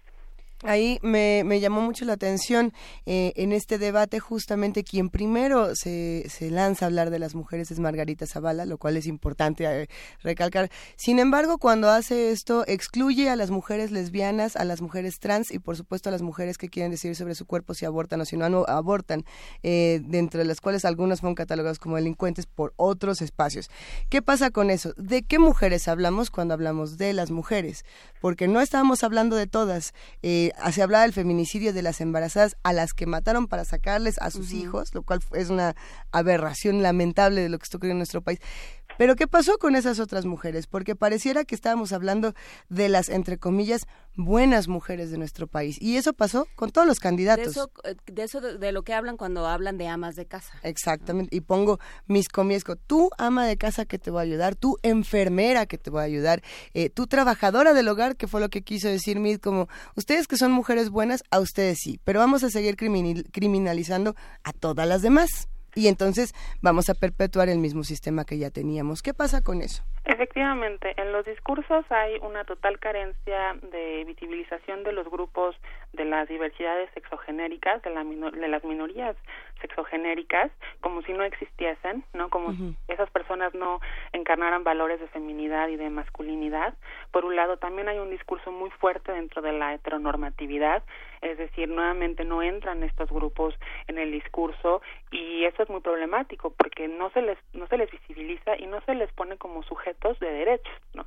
Entonces, obviamente los los discursos se iban por esta esta vertiente heteronormativa donde parece que solo hay un grupo vulnerable que es el de las mujeres y es un grupo homogéneo, es un grupo que solo tiene ciertas características eh, muy tradicionales, hay que decirlo, es decir, las amas de casa, eh, las mujeres trabajadoras. Las que se casan con hombres. Las que se casan con hombres y deja de lado a una muy buena parte de la población, que es una población igualmente vulnerable, porque no solo sufren la vulnerabilidad de ser mujeres, sino de otras intersecciones que existen ahí, como la preferencia sexual, eh, el tipo de trabajo que, que ejercen, ¿no?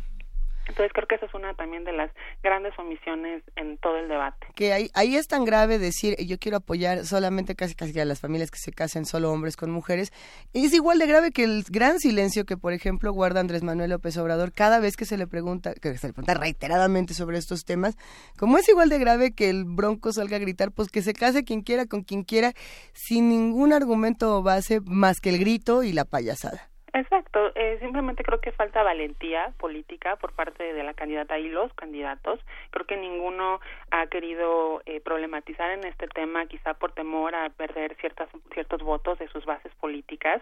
Y sin embargo, creo que ahí hay un tema que no solo es un tema eh, de, de las personas de la diversidad, es un tema fundamental de derechos humanos, ¿no? Y eso no se ha tratado en este debate y es, es parte como de una narrativa muy grande en este país donde se sigue eh, marginando a estos grupos.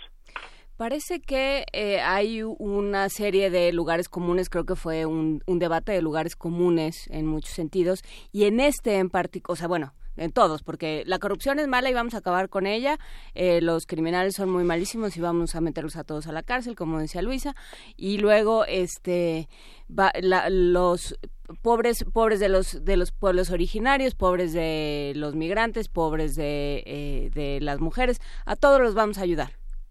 Ah, ¿y, ¿y eso qué es? ¿no? Sí, efectivamente, coincido contigo. Hay muchos lugares comunes en los que es difícil no estar de acuerdo. La, la corrupción es mala, sí. Eh, hay que ayudar a los pueblos pobres, sí. Pero no había un, una forma en que los candidatos y la candidata nos dijeran de qué manera lo van a hacer. Ni siquiera se refirieron a instituciones, no hablaron de presupuesto, o sea, ni siquiera se atrevieron a nombrar ciertas eh, ciertos grupos en situación de vulnerabilidad.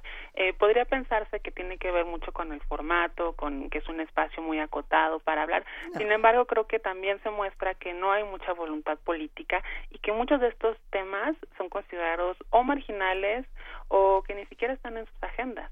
Y, pensar en, en, quiénes son todos los grupos vulnerables en nuestro país y a quienes estamos marginando y volvemos vulnerables de una u otra manera. Eh, por ahí el tema, por supuesto, de los delincuentes y el crimen organizado estuvo durante todas las, digamos, las intervenciones en el debate. Y, y, yo me pregunto qué le ocurre a una sociedad que deshumaniza por entero a, a los delincuentes y a los que han tenido que recurrir a estas prácticas por el contexto en el que viven, sin hacer una defensa de, de las personas que cometen crímenes pensar que la cárcel como tal es la única respuesta y, aventarlos a todos en el oscuro costal de la cárcel es la respuesta para solucionar la violencia en nuestro país. ¿Qué te pareció como propuesta, Abneris? Mm, me parece una propuesta muy corta en términos de profundidad. Me parece que mm, cuando pensamos, por ejemplo, los grupos vulnerables y pensamos en las mujeres y el feminicidio, eh, no se trata de, obviamente queremos justicia y queremos que existan penas mayores, pero se trata de problemas estructurales, de problemas socioculturales que no se van a terminar atiborrando las cárceles con gente, sobre todo pensando que el sistema penal y las cárceles en nuestro país no funcionan como eh, proyectos de reinserción social, que al contrario se trata de lugares que están infestados de gente inocente y no inocente eh, que viven en condiciones muy precarias y que no se tra y que no tienen la posibilidad de no sé de de pensar en lo que hicieron no no hay una, una voluntad por parte de eh, las plataformas políticas de pensar en el, en el problema de una manera mucho más profunda, de pensar que los feminicidios existen porque hay de avanzada una imagen específica sobre las mujeres que ocupan los espacios eh, públicos, porque hay una misoginia muy arraigada en nuestra cultura, porque los candidatos no lo toman en cuenta. Entonces, creo que la propuesta de meter a más gente a la cárcel no nos ayuda de nada, o sea, son propuestas populistas, son propuestas inmediatistas, que simplemente buscan eso, ganar votos en este momento, pero no resuelven para nada un problema que está muy engarzado en, en las prácticas culturales de este país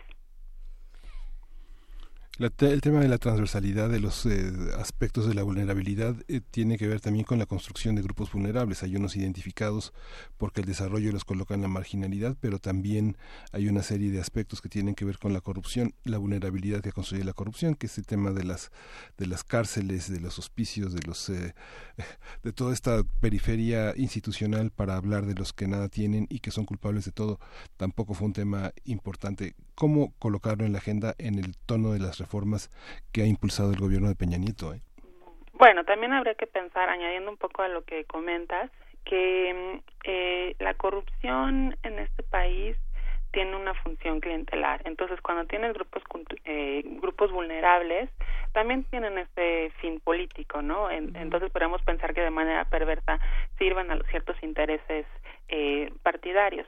Ahora, yo creo que la, la solución, digamos, más inmediata es que no solo los gobiernos, sino las plataformas electorales de la candidata y los candidatos eh, se orienten realmente en perspectiva de género, que, que realmente haya un compromiso con asociaciones civiles y asociaciones de grupos vulnerables y con la academia para que se hable de estos temas de una manera mucho más transversal, para que se realmente se puede incidir en políticas públicas efectivas, porque tenemos leyes, tenemos leyes que son muy importantes que están ahí, pero falta mucho la incidencia y sobre todo eh, poder fomentar y comenzar a fomentar estos cambios culturales, ¿no? Que son los más difíciles y que obviamente no se logran en un sexenio, pero se tiene que comenzar por algún lugar. Pues eh, bueno, pues ahí queda esta este comentario. Muchísimas gracias, doctora Amneris Chaparro. Eh, justamente vale la pena quedarnos con esto de que, bueno, se, se dijeron pocas cosas y no y sobre todo no se no se mostraron ni propuestas ni caminos realmente viables. Muchísimas gracias, Amneris Chaparro, doctora en teoría política por la Universidad de Essex e investigadora del Centro de Investigaciones y Estudios de Género de la UNAM. Muchas gracias a ustedes. Buen día.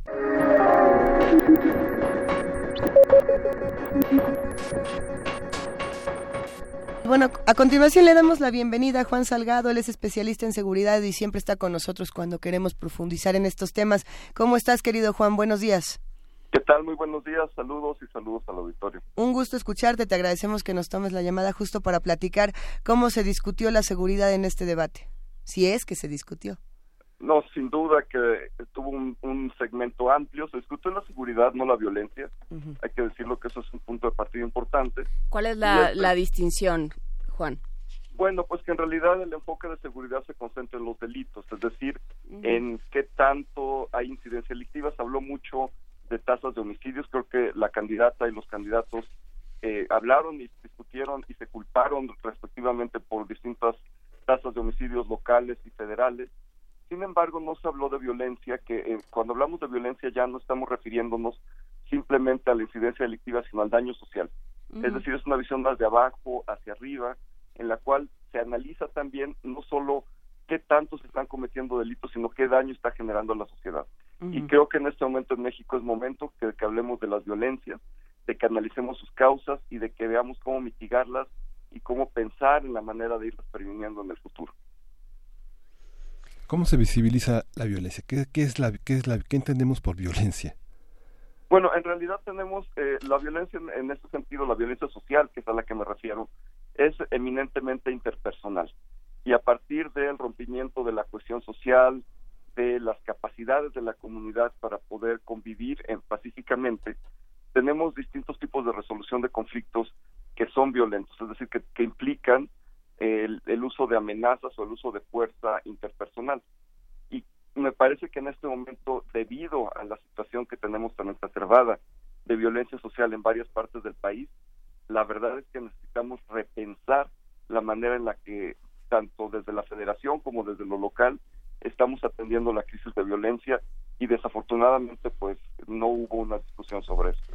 El, el debate en algún momento pareció quedarse trabado y fue durante varios minutos entre que todos los candidatos querían interrogar a Andrés Manuel López Obrador con el tema de la amnistía. Y era amnistía esto, amnistía lo otro, amnistía por aquí y amnistía por allá.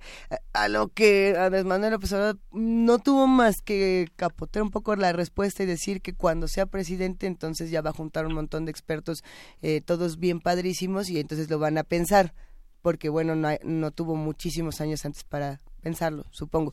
Eh, ¿Qué pasa con eso? ¿Qué pasa con esa amnistía y por qué ha sido un tema de discusión tan profundo en nuestro país? Bueno, sí es un tema muy serio. Si pensamos que en realidad la amnistía corresponde principalmente a procesos de justicia transicional o también eh, a, procesos, digamos, de pacificación en distintos países, tendríamos en ese sentido que pensar que en México tenemos un conflicto social y que estamos pacificando. Creo que esa perspectiva es muy interesante y nos deja ver la naturaleza no solo de delitos, sino precisamente de violencia. Eh, si la analizáramos a fondo y si viéramos todas sus implicaciones, y, necesitaríamos reconocer que en México estamos teniendo más allá de una crisis de balazos por el narcotráfico, una crisis de violencia social, de conflictividad interna. Es un reconocimiento muy difícil como país porque evidentemente tendríamos que darnos cuenta de la naturaleza no solo interpersonal, sino también comunitaria de este tipo de violencia y también tendríamos que reconocer pues los distintos conflictos que están teniendo lugar en el país. Creo que hasta ahí es, es, algo bueno. Lo que es muy complicado pensar es, eh, sobre todo en los términos que lo ha planteado Andrés Manuel López Obrador, es el perdón hacia, hacia, hacia los delincuentes. Creo que aquí estamos hablando de un tema muy sensible y creo que es un tema en el cual no se debe frivolizar y tampoco se debe trivializar. Evidentemente, pues eh, lo usaron como arma de ataque la candidata y los candidatos, pero más allá de que lo usen como arma de ataque, sí es momento de que de verdad reflexionen en serio Andrés Manuel López Obrador sobre lo que está proponiendo, que la experiencia internacional eh, es muy, muy disímil. Si bien Anaya citó un par de ejemplos en El Salvador y en Colombia, que no han sido exitosos y, sin duda alguna pues si vemos las tasas ya no de delitos sino de violencia en El Salvador y en Colombia pues ahí están continúan siendo muy graves pero más allá de eso eh, han habido procesos bien complejos bien delicados de amnistía a militares en Argentina por ejemplo que han que, que a los cuales se les ha dado marcha atrás con el paso del tiempo. Por ejemplo por los últimos juicios que hemos tenido promovidos por las madres de la Plaza de Mayo, por las abuelas de la Plaza de Mayo, por este eh, CELS, una organización de derechos humanos en, en Argentina, etcétera.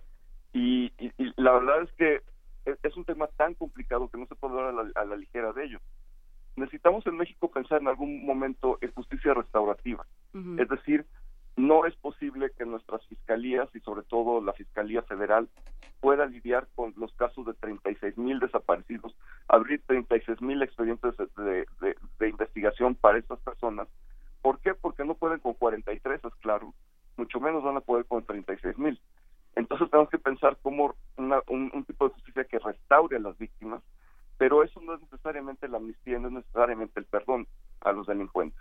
Entonces yo creo que ahí tiene una confusión conceptual muy importante y central Andrés Manuel, que más allá de que fue evidenciada en el debate, de verdad tiene que pensarlo seriamente porque si llega a la presidencia, más allá de convocar expertos, debe tener una ruta crítica y debe tener objetivos muy claros en términos de que, como se le dijo, eh, no, no, se, no se puede responder a las víctimas simplemente perdonando a los delincuentes. Ahora bien, es, es muy importante pensar justo en eso que acabas de mencionar, Juan, en la reflexión de si está equivocado en el concepto y cómo tener que corregir esto ya.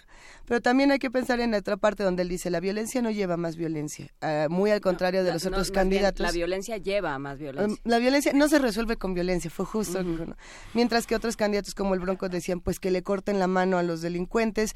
Eh, Margarita Zavala decía, los voy a meter a todos todititos a la cárcel y hasta voy a hacer una cárcel especial donde estén los malos malísimos con los ultramalos. Y estas otras respuestas que eran, eh, vamos a continuar, porque sí un poco era la, darle continuidad a lo que estaba haciendo Felipe Calderón en esta en estos temas de seguridad. ¿Qué opinamos de estas otras posturas? Cortar la mano, darle continuidad a, esta guerra contra el narco. ¿Qué pensamos? Bueno, que no solo estamos continuando con lo mismo, sino que estamos radicalizando. Y en ese sentido, pues estamos incurriendo en un caso muy lamentable de populismo penal. Es decir, tenemos de pronto a Jaime Rodríguez Calderón que nos dice, yo ya llevé a Juliana a, Nuevo León perdón, pero también llevaron a Giuliani a Honduras y yo no veo que Honduras esté mejor. Giuliani lo contrató Ebrar en la Ciudad de México y tampoco veo que necesariamente la Ciudad de México haya ido para mejor con Giuliani. Es decir, de pronto pensar en este paradigma de las ventanas rotas y Giuliani como que nos va a solucionar todo es muy caro, eh, cuesta millones de dólares literalmente traerlo y la verdad es que no nos ha solucionado los problemas. Entonces, por ahí eh, va el tema de la mano dura y literalmente de cortar la mano que ya es es, es, un, es un absurdo, es un tema absolutamente extremo y que realmente pues deja ver no solo una, una limitación muy fuerte en términos de cómo entender los problemas delictivos, sino también eh, una absoluta ignorancia en términos de derechos humanos y de, desde lo que nos ha costado tanto trabajo en este país sacar adelante, que son estas reformas eh, que nos llevan hacia el debido proceso. Entonces realmente pues es una ceguera terrible, y afortunadamente el señor no tiene manera de llegar a la, a la presidencia, pero sí es un gobernador y sí, la mano dura, pues la hemos visto, eh, hemos visto sus consecuencias terriblemente en, Nuevo León y sobre todo pues en, la ingobernabilidad que hay en los centros penitenciarios, etcétera, en, Nuevo León, es consecuencia también de esa visión limitada. Justo esa... perdón, perdón, perdón, perdón, Juan. Perdón, continúa, sí.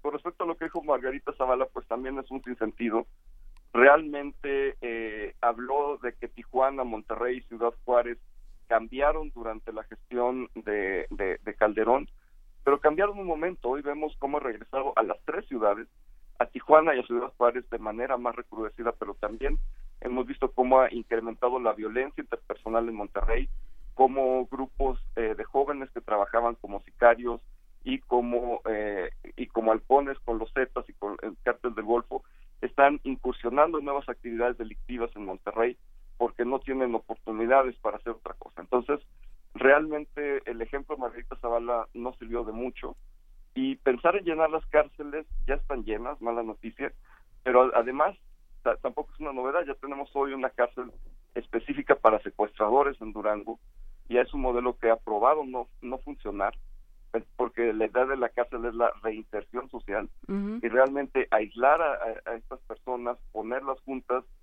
y, darles sobre todo, porque ponerlas juntas la intención es darles un castigo extrajudicial, es decir, ponerles condiciones más duras, ponerles castigos más severos, que son castigos que no da un juez. Realmente es un juez quien tiene que imponer la sentencia a una persona que está privada de la libertad y lo que se le imponga, además de lo que dice el juez, pues eso es absolutamente ilegal. Los datos presentados por, eh, por, este, por Jaime Rodríguez fueron absolutamente, bueno, no absolutamente, pero fueron muchos de ellos falsos. Y los podemos, la, la revisión de las cifras, este Juan, me parece importante este, este tema porque, bueno, son la relatividad de las cifras que han mostrado, verificado y verás son interesantes. Ninguno de los portales coincide totalmente, pero vale la pena. Y el tema de la amnistía, digo, hay que recordar la amnistía que Carlos Salinas de Gortari dio en 94 a los que participaron en el, eh, en el levantamiento en Chiapas ha habido muchos, la, amnistía es algo que se tiene que discutir, yo creo que fue una decisión muy, este, mm, muy a la ligera que hizo en, en, Guerrero, donde todos los partidos han perdido candidatos, los han matado, ¿no? Los ha matado el crimen organizado. Este, la amnistía se tendría que discutir en ese sentido, amnistía fiscal, amnistía política, amnistía social, ¿no? Sí, Hay muchas amnistías. requiere un debate mucho más profundo y requiere, para empezar, tener un concepto claro que creo que ahí es el problema.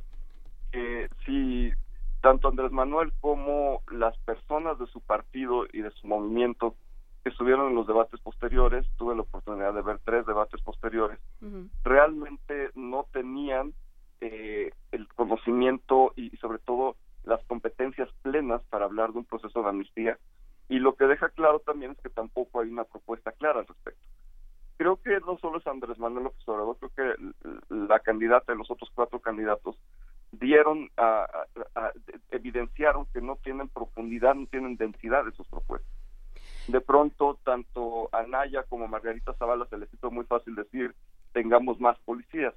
Y sin duda alguna que nos hacen falta más policías en México, pero no solo la cantidad, sino la calidad. Es decir, tenemos que pensar en que si nos llegan más policías, eso no nos va a resolver la crisis de inseguridad tenemos que pensar en profesionalizarlos, tenemos que pensar en equiparlos y el costo fiscal que esto tiene. También necesitamos que los candidatos nos digan directamente, tenemos una crisis de seguridad, nos cuesta tanto un policía, lo multiplicamos por los 100 mil que yo estoy diciendo, este es el costo fiscal, esto significa recortar tanto educación, a salud, a vivienda. Es decir, esto es lo que yo quisiera que un candidato o candidata me dijera directamente como, y que me permitiera tomar decisiones electorales es decir, sí, yo voy a, votar conscientemente porque sé que hay una crisis de inseguridad, pero sé que esto va a tener este costo fiscal. Tal vez el que tenga más conocimiento en eso sea mí, pero falló terriblemente en todo y, ni siquiera se le ocurrió hablar en términos de costos de cómo combatir la inseguridad. Podemos tener muy buenas propuestas, pero en el momento que llegan a tomar las decisiones y que se encuentran con presupuestos de egresos de la federación que no les dan margen de maniobra, ahí tenemos pues también un problema muy serio que, que, que, ya obviamente lo tendrá que dirimir el equipo de transición y que lo tendrán que, ver cómo empiezan en 2019 con esto, pero sí necesitamos como ciudadanos que nos den cuenta de cuánto cuesta y de cómo piensan hacerlo. Claro, eh, ahí creo que ese fue el, gran tema de este debate, que no hubo cómo y en el caso de seguridad y de violencia, que se supone que es el más, uno de los más ostensibles y que tendrían que tener muy claro, este, no, lo, no, no parece que lo estén haciendo, Juan Salgado, ya para terminar esta, esta conversación. Sí, lamentablemente no tuvimos los cómo, que, que, es un gran faltante.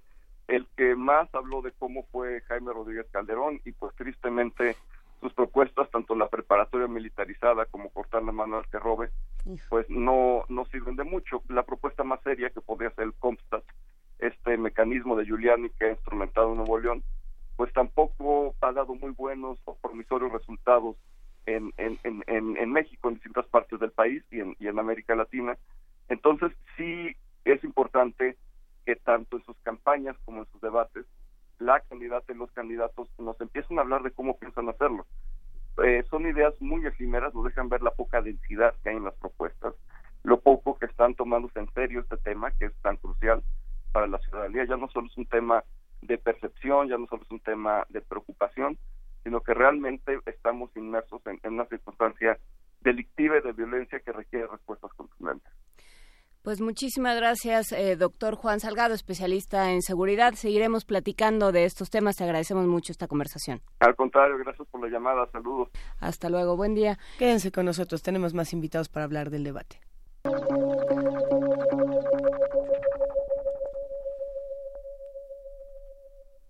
Seguimos aquí en primer movimiento y a continuación vamos a hablar con Edna Jaime Treviño, licenciada en Ciencia Política, fundadora y directora general de México Evalúa. ¿Cómo estás, Edna? Buenos días. Muy bien, muy buenos días. Mucho gusto en saludarlos. Cuéntanos, ¿cómo, cómo viste la, eh, la sección dedicada a corrupción en el debate? Mira, para quienes estamos en el tema de políticas públicas, pues siempre los debates pues nos dejan con un poquito de frustración. Pero también a, a los que no estamos también, ¿eh? No te preocupes, no están solos. Porque no estamos solos. Porque, pues sí, esperamos escuchar pues propuestas eh, bien armadas, eh, eh, eh, respuestas contundentes, como decía Juan Salgado, a nuestros problemas públicos. Y pues los debates realmente están hechos más bien para pues el pues la, la frase que pueda sonar fuerte, llamar a las emociones, y no necesariamente la política pública es protagonista eh, o, las propuestas muy sólidas en este tipo de ejercicios, aunque ustedes se preguntarán, bueno, si no es ahorita, entonces ¿cuándo? Eh, en el tema de corrupción, eh, pues los candidatos pues hicieron su, oferta. el candidato MIS en general, el candidato MIS, Margarita Zavala, Ricardo Anaya, pues apuntaron algunos aspectos de fortalecimiento institucional, hablaron eh, eh, Margarita y, Ricardo de la autonomía de la Fiscalía, de apostarle a la reforma del 102, que ha sido una demanda muy sentida por parte de grupos muy amplios de la sociedad.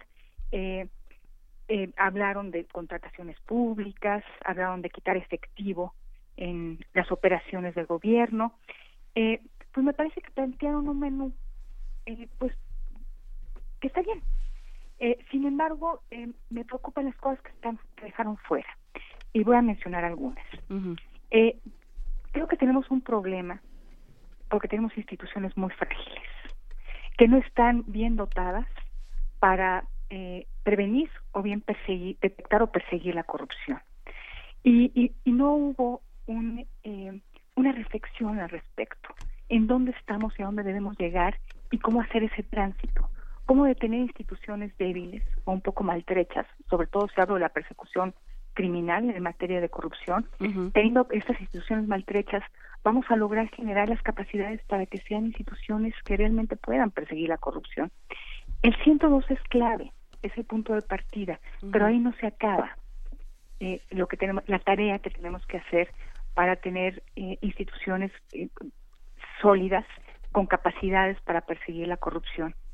Me llama también mucho la atención de que no se haya mencionado el tema de la captura de las instituciones. Si algo hemos visto en esta campaña, algo eh, que me parece muy grave, es que se utilizan las instituciones con fines particulares, de manera facciosa. Y sin embargo, nadie mencionó cómo podemos brindar a nuestras instituciones.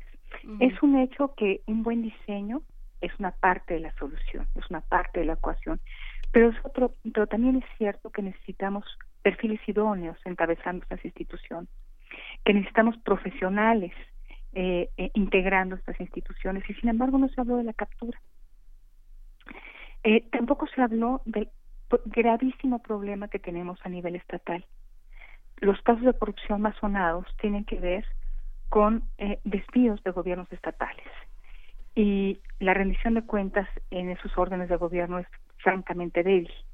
y, y, sin embargo no hubo ninguna mención al respecto. Entonces creo que sí hubo un uso de lugares comunes, el 102, eh, en ministerios públicos autónomos, se llegó a proponer un 7 de 7, pero sin embargo esos aspectos que me parecen torales de el buen diseño de las instituciones, el servicio profesional dentro de ellas, eh, quienes las encabezan, cómo las brindamos de intereses políticos, pues son fueron discusiones que quedaron que quedaron fuera. Eh, hay una una postura que me que me pareció eh, eh, que salía como de este de estos vectores recurridos, que fue la, la de Andrés Manuel López Obrador, donde pues él sigue postulando que es un tema de personas y que y que el ejemplo es suficiente para poder acotar acotar la corrupción. Eh, si es un planteamiento eh, eh, que privilegia pues un aspecto y, creo que descobija el tema de fortalecer instituciones que también me parece clave. Y bueno, y de la propuesta del Bronco ni me detengo a discutirla. No vale la pena darle vuelo a cosas que no tienen sentido, ¿no? No, yo te haría una pregunta que, que, dio vueltas y que más bien se convirtió en uno de estos, eh, en una de estas luchas de lodo que tanto les gustan, que son, ¿por qué no hay fiscal anticorrupción? Que se dedicaron a decir fue es por tu culpa, no es por tu culpa, no, es que ustedes no quisieron. Es que tú no lo quieres como yo quiero que esté. Ajá, ¿cómo, ¿cómo lo viste tú? Mira, yo creo que en realidad sí existe un empate. O sea, hay eh, eh, el, nombramiento del fiscal anticorrupción en este momento es un tema muy delicado. A mí, yo creo que debería, deberíamos ya tener un fiscal anticorrupción. Claro. Eh, pero hay argumentos de que, tal como está planteada la Fiscalía Anticorrupción, no importa que pongamos a un puro hombre, eh, no haría una diferencia porque está mal, su diseño es débil, eh, porque sus capacidades son limitadas. Entonces, por eso es que hay un grupo de personas que propone que primero se reforme el 102. Eh, en el 102, la reforma que se está considerando para el 102, sí establece o, o plantea eh, un diseño mucho más robusto para la Fiscalía Anticorrupción, con más potencia. Entonces, no es mala idea. si vamos a inaugurar una Fiscalía Anticorrupción, pues que tenga el diseño correcto, las atribuciones correctas, la potencia correcta. Ahora, también tenerla descabezada, pues nos ha llevado a que tengamos un arranque del Sistema Nacional Anticorrupción por demás débil. Si, si, si seguimos así, yo verdaderamente pienso que vamos a perderle fe al sistema después de tanto trabajo que costó eh, impulsarlo, eh, porque está descabezada la Fiscalía Anticorrupción. Tenemos, tenemos en, en la Procuraduría a un encargado de despacho susceptible a todo tipo de presiones y de captura. Nos faltan los, los, magistrados del Tribunal de Justicia Administrativa, ahora nos faltan dos comisionados del INAI. O sea, es caótico. Eh, eh, y yo, ciertamente, pues, ahí se traspasan las responsabilidades, pero yo creo que es una responsabilidad compartida. O sea, hay un empate entre las fuerzas políticas eh, eh, y no quieren ceder para poder eh, hacer un nombramiento que nos hace falta, sin dejar de reconocer que a esa Fiscalía Anticorrupción la tenemos que robustecer y sería por eso tan importante que se apruebe la, el planteamiento que, ha hecho, que han hecho diversas organizaciones de sociedad civil respecto a la reforma del 102 constitucional. Pero pues tienen toda la razón, ahí hay, eh, sí creo que hay responsabilidad compartida en este resultado. Por supuesto, Ana Jaime, ¿alguna una última eh, consideración con respecto a, eh, a, este tema de corrupción, que fue uno de los temas del debate y que se convirtió, sí, eh, mucho más que los otros dos, puede ser, bueno, eh, las, las, las cifras de, de seguridad y de violencia también implicaron ahí unos pleitos, pero, pero el tema de corrupción siempre se presta para denostar al contrario y para decir, para hacer una especie de eh, de ranking oprobioso de quién es peor, si tú o yo o pues, todos nosotros. Se prestó para eso, los debates tienen este componente de exhibir al adversario, de poner a aprietos al adversario, de eh, eh, quitarle legitimidad al adversario, pero creo que pues, lo más importante es que realmente haya convicción de lo, de lo que tenemos que hacer y hay que fortalecer los contrapesos al poder. Y el Sistema Nacional Anticorrupción tiene esa vocación. Y, y pues sería eh, eh, pues deseable que quien resulte ganador eh, esté convencido de que el país llegó a un límite y que se necesitan estos contrapesos al poder, estos controles al abuso, al abuso del poder, porque nos, nos tiene, están teniendo repercusiones enormes y yo creo que ya demasiado, demasiado caras para los mexicanos. Entonces, sin duda, tema importantísimo y esperemos que pues en los próximos días, todavía nos quedan más de dos meses de campaña, eh, pues escuchemos más sobre este tema, que eh, no se cierren estos expedientes, no se cierre el, expediente de seguridad y justicia, no se cierre el expediente anticorrupción y el expediente de nuestra democracia con este debate, sino que pues precisamente el debate de para más conversaciones y para profundizar en las propuestas. Por supuesto, aquí no se cierran esos expedientes, como te consta, Edna Jaime.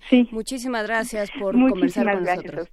Muchísimas gracias, Edna Jaime Treviño, licenciada en Ciencia Política, fundadora y directora general de México Evalúa. Vamos con lo que sigue.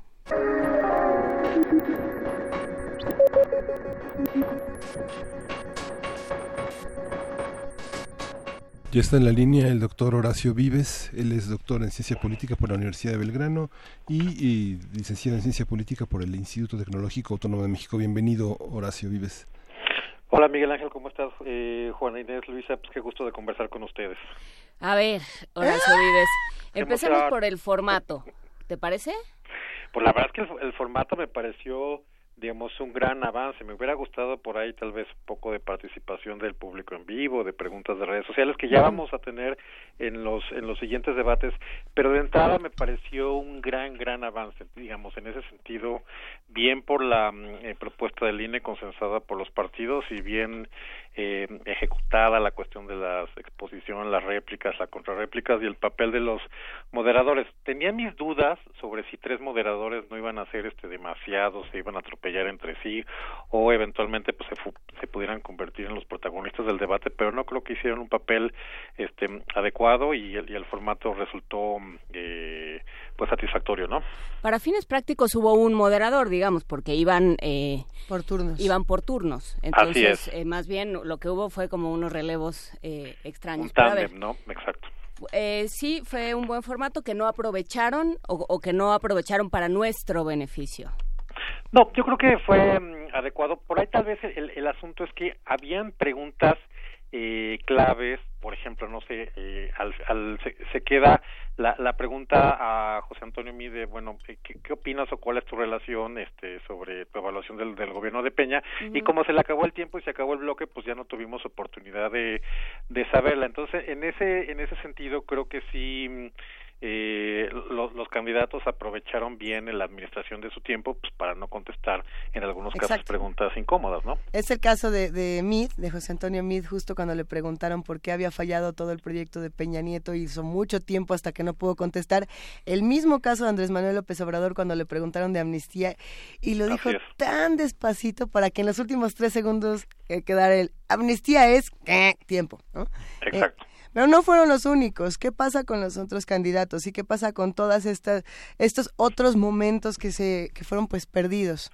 Mira, a ver, eh, yo quiero ser aquí medio medio polémico, jugarle al abogado del diablo si quieres anticlimático, pero vamos, oh, no. ahí vamos, ahí vamos. bueno, a ver, de entrada, yo creo que los debates eh, presidenciales o los debates entre candidatos en una contienda no deben de ser o no tienen que ser exclusivamente cursos intensivos de política pública.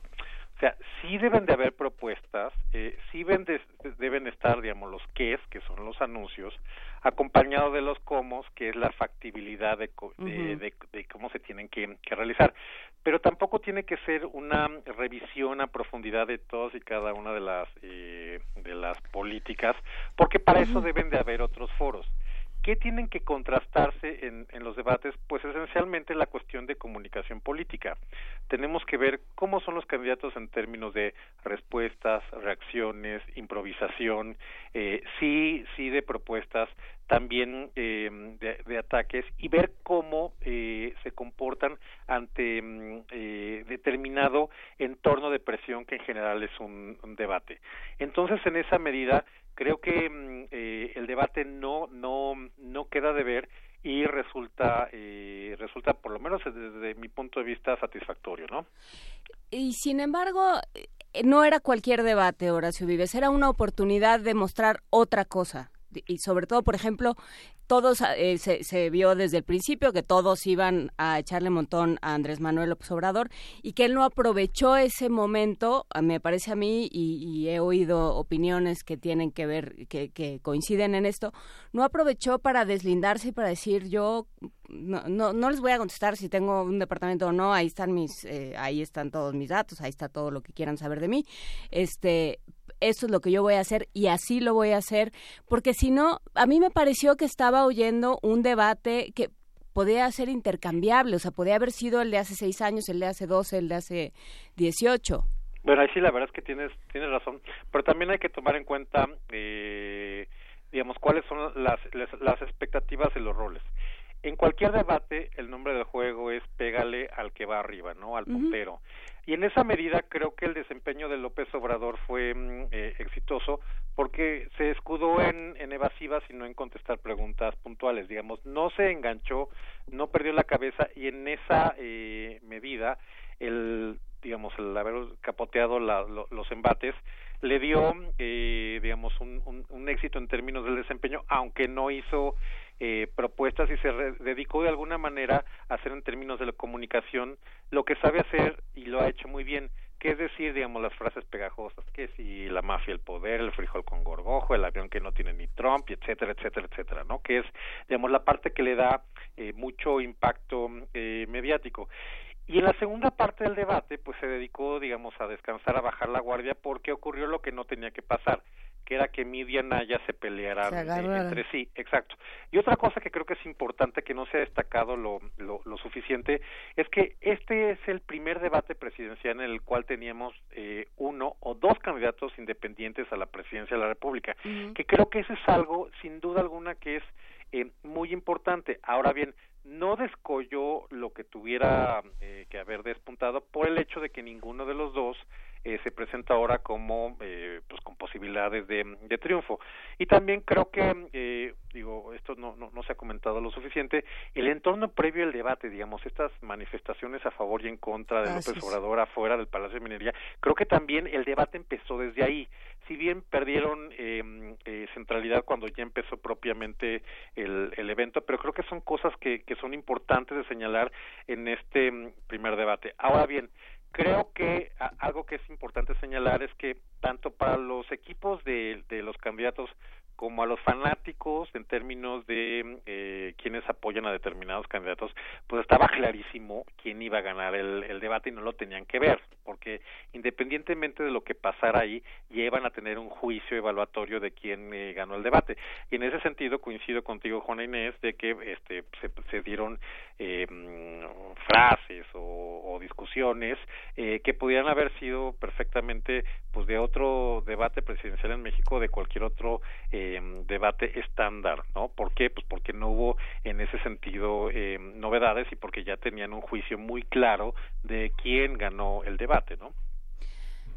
Por supuesto. Eh, creo que vale la pena detenerse un poco en esto de los candidatos independientes. Este, creo que el primero de los problemas fue que nadie los reconoce como candidatos independientes. O sea, digamos, está bien, sabemos que no tienen presupuesto, sabemos que no tienen eh, una estructura partidista, pero digamos intrínsecamente a ellos con sus ideas políticas, con su manera de eh, con, su manera de gobernar de, de en los diferentes ámbitos donde se han movido, pues no los reconocemos como independientes. También eso tiene que ver. Sí, sin duda alguna no representan, eh, digamos, este ánimo o este entusiasmo de eh, poder capitalizar un amplio eh, discurso antipartidos y que se vea reflejado por lo menos en la en la eh, intención eh, de voto. Pero no deja de ser eh, relevante el hecho de que es la primera vez que llegan no solo uno sino dos eh, candidatos no propuestos por partidos o coaliciones a la presidencia y que se presenten en, en este debate. Entonces creo que esto también es algo eh, interesante y que obviamente es nota del, del, primer debate. Y porque además hicieron lo que tenían que hacer.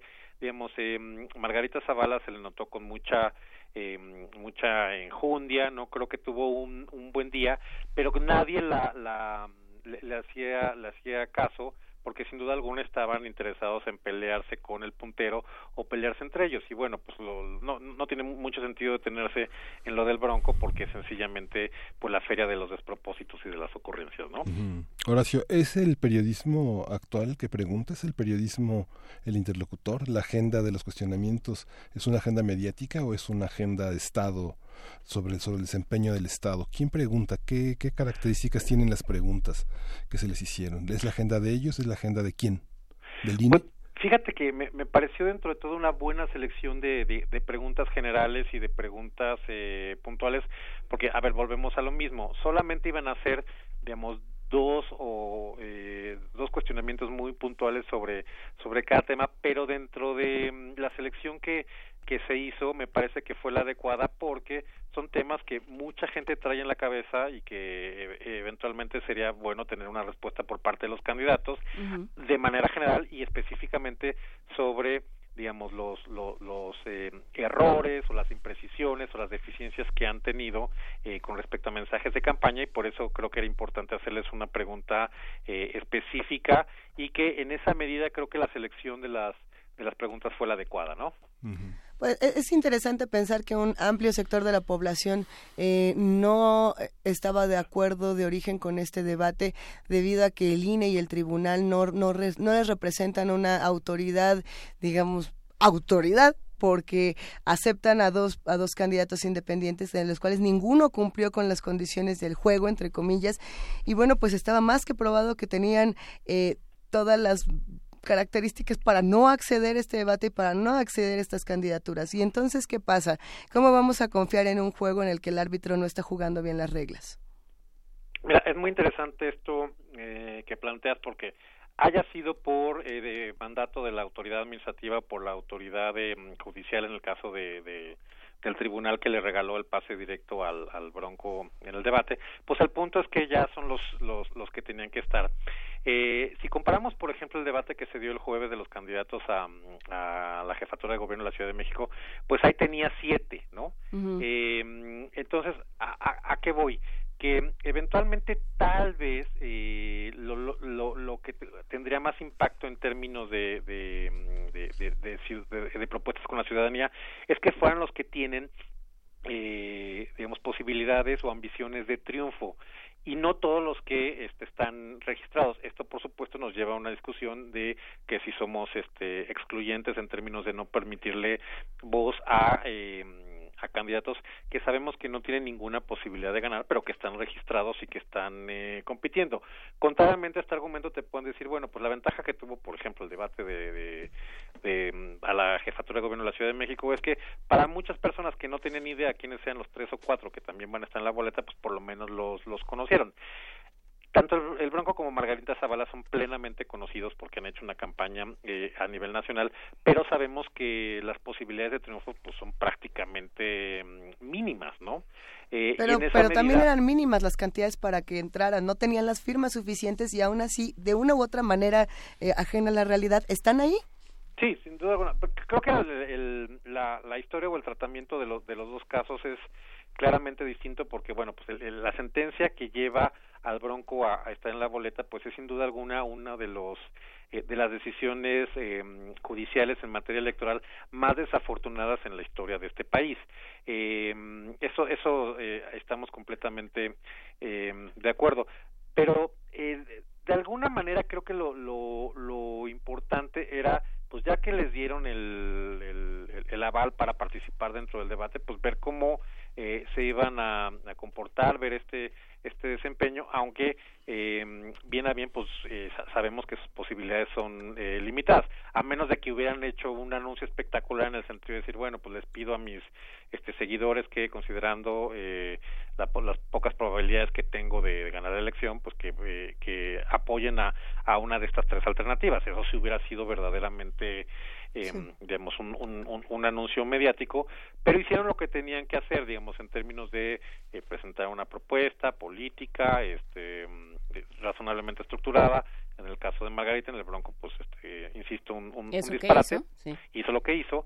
Eh, y bueno, lo, y lo demás fue dejar correr el, el debate en función de las estrategias de cada uno de los de los este, candidatos. Digo, vimos eh, exposiciones más o menos similares en términos de, de Anaya y de mí, digamos, eh, ordenadas, eh, con, con, con, fundamentos, este, repartiendo propuestas este, con ataques, pero de alguna manera el hecho de que Mid no, no, no, no convenciera, no digamos, no, no moviera este almas pues hizo que claramente este se, se desfondara en la percepción y que eh, Anaya eh, resultara digamos como un eh, como un claro ganador en términos de la exposición en el debate aunque también por los resultados el hecho de que no no le pegaron como le como era la digamos la lógica o el guion de lo esperable en el debate pues también a López Obrador este pues le fue muy bien no en esta estrategia de de, de no complicarse de no engancharse y de no enojarse no muchísimas gracias Horacio Vives. Eh, viene el INE por nosotros en cualquier momento. Te agradecemos digo por los por los spots que tienen que entrar en este momento. Muchísimas gracias por platicar con nosotros y seguiremos en este tema. Al contrario un gusto estar con toda la audiencia de Primer Movimiento y nos vamos a nuestra tercera hora corriendo. Primer movimiento. Hacemos comunidad.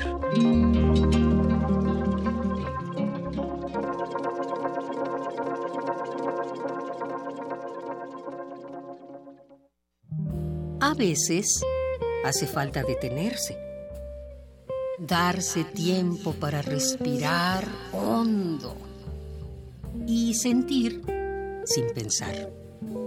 Así que quítate los zapatos, estírate y cobíjate con la suave fusión de jazz que traemos para ti.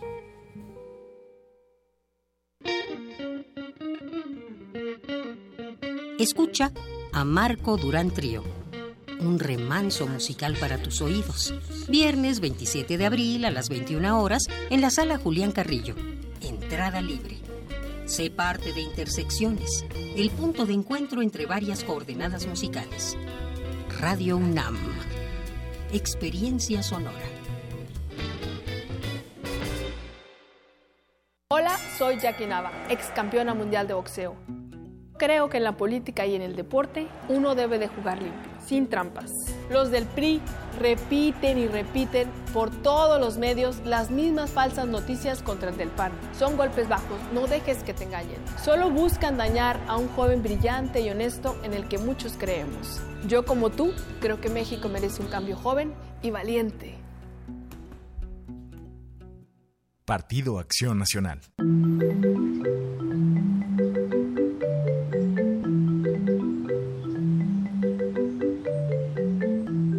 Movimiento Ciudadano es más que una canción. Ya logramos eliminar el fuero en Jalisco y en Nuevo León. Y no solo eso, hemos dado la batalla dos años para hacerlo en todo México. Únete a este movimiento y ayúdanos a acabar con el pasaporte de la impunidad de los políticos corruptos. El futuro está en tus manos.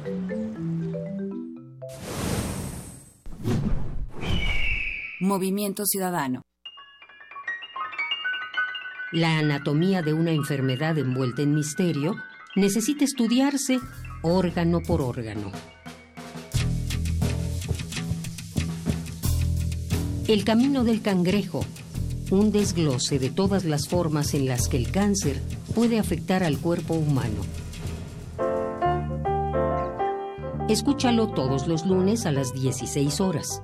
Retransmisión domingos 19 horas por el 96.1 de FM. Radio UNAM, Experiencia Sonora. En México, las elecciones no las hace el gobierno ni los partidos, las hacemos nosotros. Dudar del proceso electoral y de sus resultados es como dudar de nosotros mismos. Esta es mi credencial para votar. Me identifica, me involucra y es única. Tiene elementos de seguridad visibles e invisibles. Con la mayor cobertura del padrón electoral, 98 de cada 100 tenemos credencial para votar libremente. Estamos listos para decidir. INE. Los que recibimos y contamos los votos somos nosotros, tus vecinos. No nos eligen ni el gobierno ni los partidos políticos. Nos eligen a través de dos sorteos, por mes de nacimiento y por apellido. Nosotros, entrenados por el INE, capacitamos a los funcionarios de casilla para recibir, registrar y contar tu voto. Así, tenemos la confianza de que en cada casilla se respete nuestra decisión. Juntos, hacemos lo que nos toca para garantizar unas elecciones libres. INE.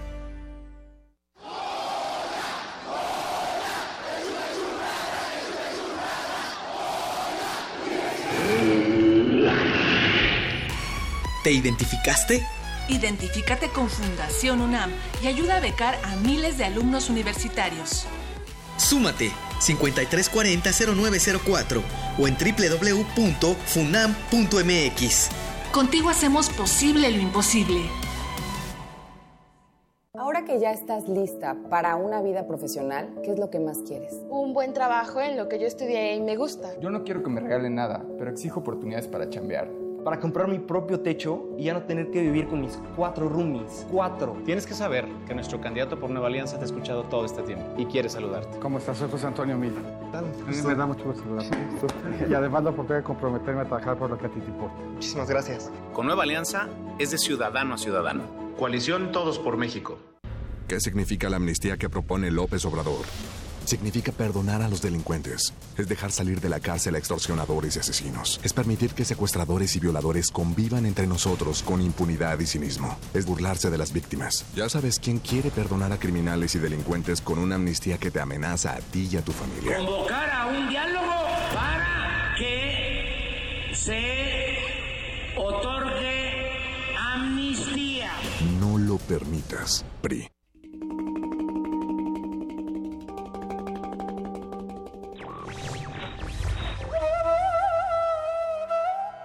Nadie puede ser perfectamente libre hasta que todos lo sean.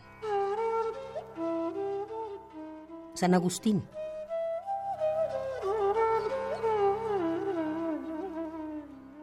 Radio UNAM.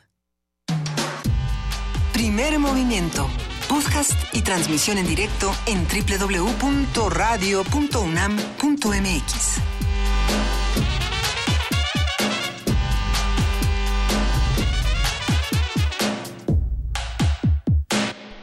Esta es la tercera hora de primer movimiento a las nueve de la mañana con ocho minutos y venturosamente no todo lo que ocurre en el país, sino todo lo que ocurre en nuestra ciudad tiene que ver con debates y con políticos que no tienen mucha idea de lo que necesitan los mexicanos.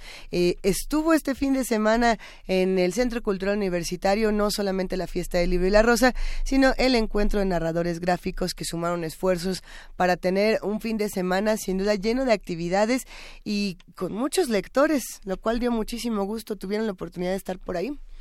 Estuvimos por ahí, bueno, yo estuve el viernes, y ayer también en una presentación, fue muy muy interesante siempre es, es, interesante la cantidad de cosas que suceden la cantidad de públicos diversos eh, creo que vale la pena asomarse al Centro Cultural Universitario los domingos para ver la cantidad de públicos que confluyen desde los que van a andar en bicicleta, los que van a patinar, los que van a la sala Nezahualcóyotl, en este caso también los que van a Universum, por supuesto, y en este caso también se unieron los que iban a la fiesta del libro y la rosa, que por supuesto continúa hasta el día de hoy en diversos espacios de esta universidad. Voy a aprovechar porque el viernes pasado yo dije que eh, la biblioteca iba a estar, la biblioteca central iba, iba a tener un día de puertas abiertas y eh, cometí un error gracias a Giselle Cosío que me habló, eh, que me escribió para para sacarme del error y para que hiciéramos la aclaración. La Biblioteca Nacional de México, en la que, la que está en el Centro Cultural Universitario, hoy 23 de abril, Día del Libro, va a, estar abierta eh, para todos aquellos que la quieran visitar, para todos aquellos que quieran irla a conocer. La Biblioteca Nacional de México está en el Centro Cultural Universitario, junto, bueno, en el mismo, compartiendo edificio con la, con la hemeroteca y en este espacio que vale la pena siempre eh, visitar y conocer.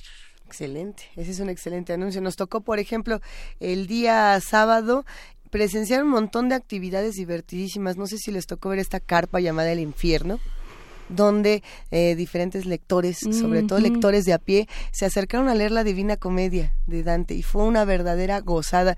Eh, Prometeo traía teatro shakespeariano y, bueno, también nos divertimos muchísimo, no solamente de Shakespeare, también de Cervantes, lo cual hacía un contraste bastante interesante. Eh, muchos stands, muchos libros, muchísimos lectores. Fue un día muy movido, por supuesto, a las seis de la tarde Rosa Beltrán compartió el, el foro de la fuente con Carmen Aristegui, quienes estuvieron discutiendo qué libros leer para política, lo cual para discutir estos tiempos electorales, eso estuvo pues sin duda lleno de gente, lleno de lectores que querían conocer las opiniones de estas autoras y periodistas.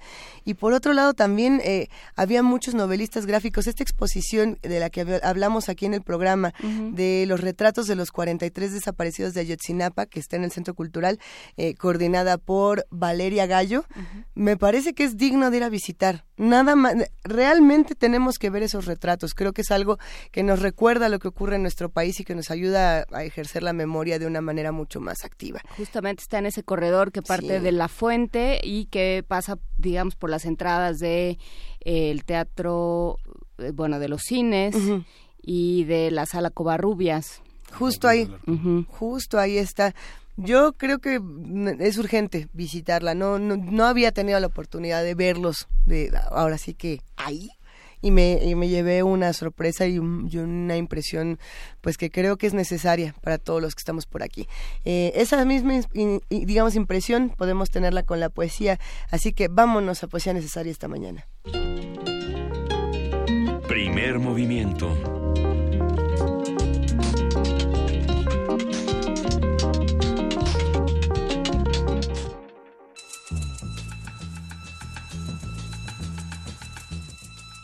Es hora de poesía necesaria.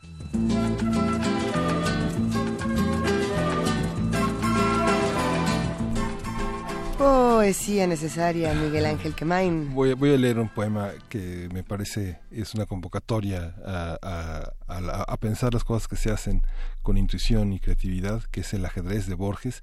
Y quiero acompañarlo con una canción de Amy Winehouse, que es Black to Black, que es una manera de eh, poner el orden amoroso en el torno de una, de una partida. Uh, Dice, en su grave rincón los jugadores rigen las lentas piezas.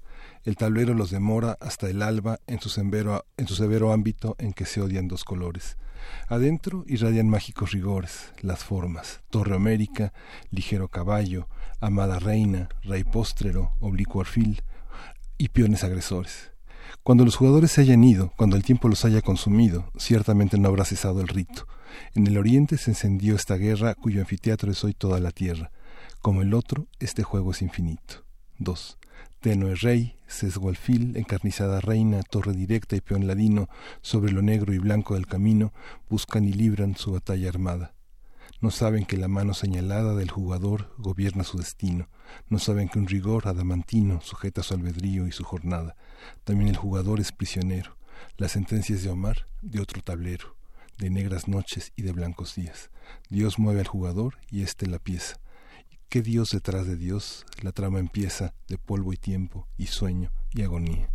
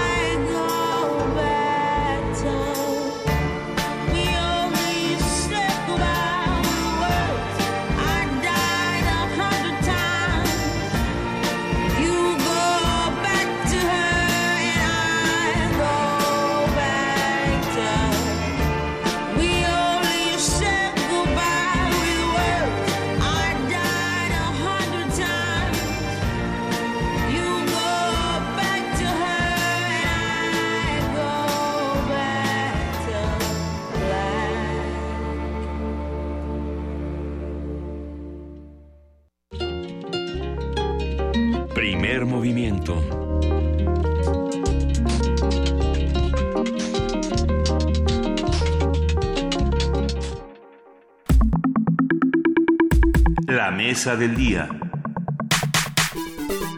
La estafa maestra es un trabajo de los periodistas Nayeli Roldán, Miriam Castillo y Manuel Ureste, donde se describe el fraude que involucra a funcionarios, dependencias, universidades y empresas fantasma que se coludieron para desaparecer 7.670 millones de pesos. La estafa maestra es el resultado del análisis minucioso de 73 convenios hechos por 11 dependencias federales con 8 universidades entre 2013 y 2014, en los que supuestamente ofrecían diversos servicios que en realidad nunca se prestaron, aunque los recursos asignados a ellos ellos sí fueron cobrados en tiempo y forma. A pesar de las revelaciones encontradas en dependencias como la Sol, la Secretaría de la Función Pública concluyó que 69 expedientes sin sancionar en a ningún servidor público. Y bueno, la investigación de Animal Político y Mexicanos contra la Corrupción e Impunidad fue ganadora del Premio Ortega y Gasset de Periodismo 2018 y ahora es publicada por el sello editorial Temas de Hoy. Es interesante también tratar de explicar, ahora sí que pasito a pasito, cómo estuvo para los que todavía no estén familiarizados con este mecanismo y lo que no se puede explicar que ese es el gran tema del libro no lo que se dice de pues hay ya cosas que no sabemos no pero bueno por dónde entrar al tema de la estafa maestra saludamos a Miriam Castillo bienvenida. Hola muy buenos días muchas gracias por el espacio. ¿Qué, qué, cómo entrarle a este tema desde dónde podemos empezar a discutir Uf, este em, a ver, yo, yo creo que eh, hay varios ángulos, hay varios como puntos de partida. uno de los importantes, creo, es eh, qué no pasó y qué sigue pasando. Es decir, el, el, digamos, la virtud y al mismo tiempo el defecto que, que tuvo la investigación es que solamente alcanzamos a hacer un retrato muy específico de ciertos años de la auditoría, de ciertos contratos de las dependencias con las universidades porque el universo es enorme. Es decir, nosotros alcanzamos a verificar y a, documentar y a obtener eh, los contratos y toda esta documentación que, que, alcanzamos a transmitir solamente del 3% de los contratos que en total tienen las universidades estatales con las dependencias federales. Es decir, hay mucho más dinero y es un esquema que eh, se repite, que, que sigue funcionando y que si bien algunas de las universidades ya no están participando en esto, hay algunas otras entidades de gobierno como lo vimos ahora en las auditorías de 2016, que son los órganos de comunicación social, que son eh, entidades paraestatales, es decir, el, el, sistema sigue funcionando. Entonces, quizá uno de los puntos eh, en donde podemos partir es eh, qué pasa después y qué no ha pasado, es decir, em, cuál es el, el, mecanismo y cuáles son las posibilidades que hay para, para poder eh, señalar y en algún momento ejercer algún tipo de presión para que las autoridades que, requieren investigar o que tienen que estar al tanto de este tipo de esquemas puedan tener algún tipo de incidencia en, las contrataciones o en, estos, en esta parte de los sistemas. A pesar de la delimitación que señalas del tema, hacerlo en un libro es ampliar todo lo que se publicó. ¿Cuál es la, cuál es la trascendencia del libro? ¿Cuál, ¿Cuál es la caducidad? Pensar en un libro como este es un modelo de periodismo, es una cuestión ejemplar dentro del tratamiento de la corrupción? no, yo, yo no podría hablar de un modelo ejemplar.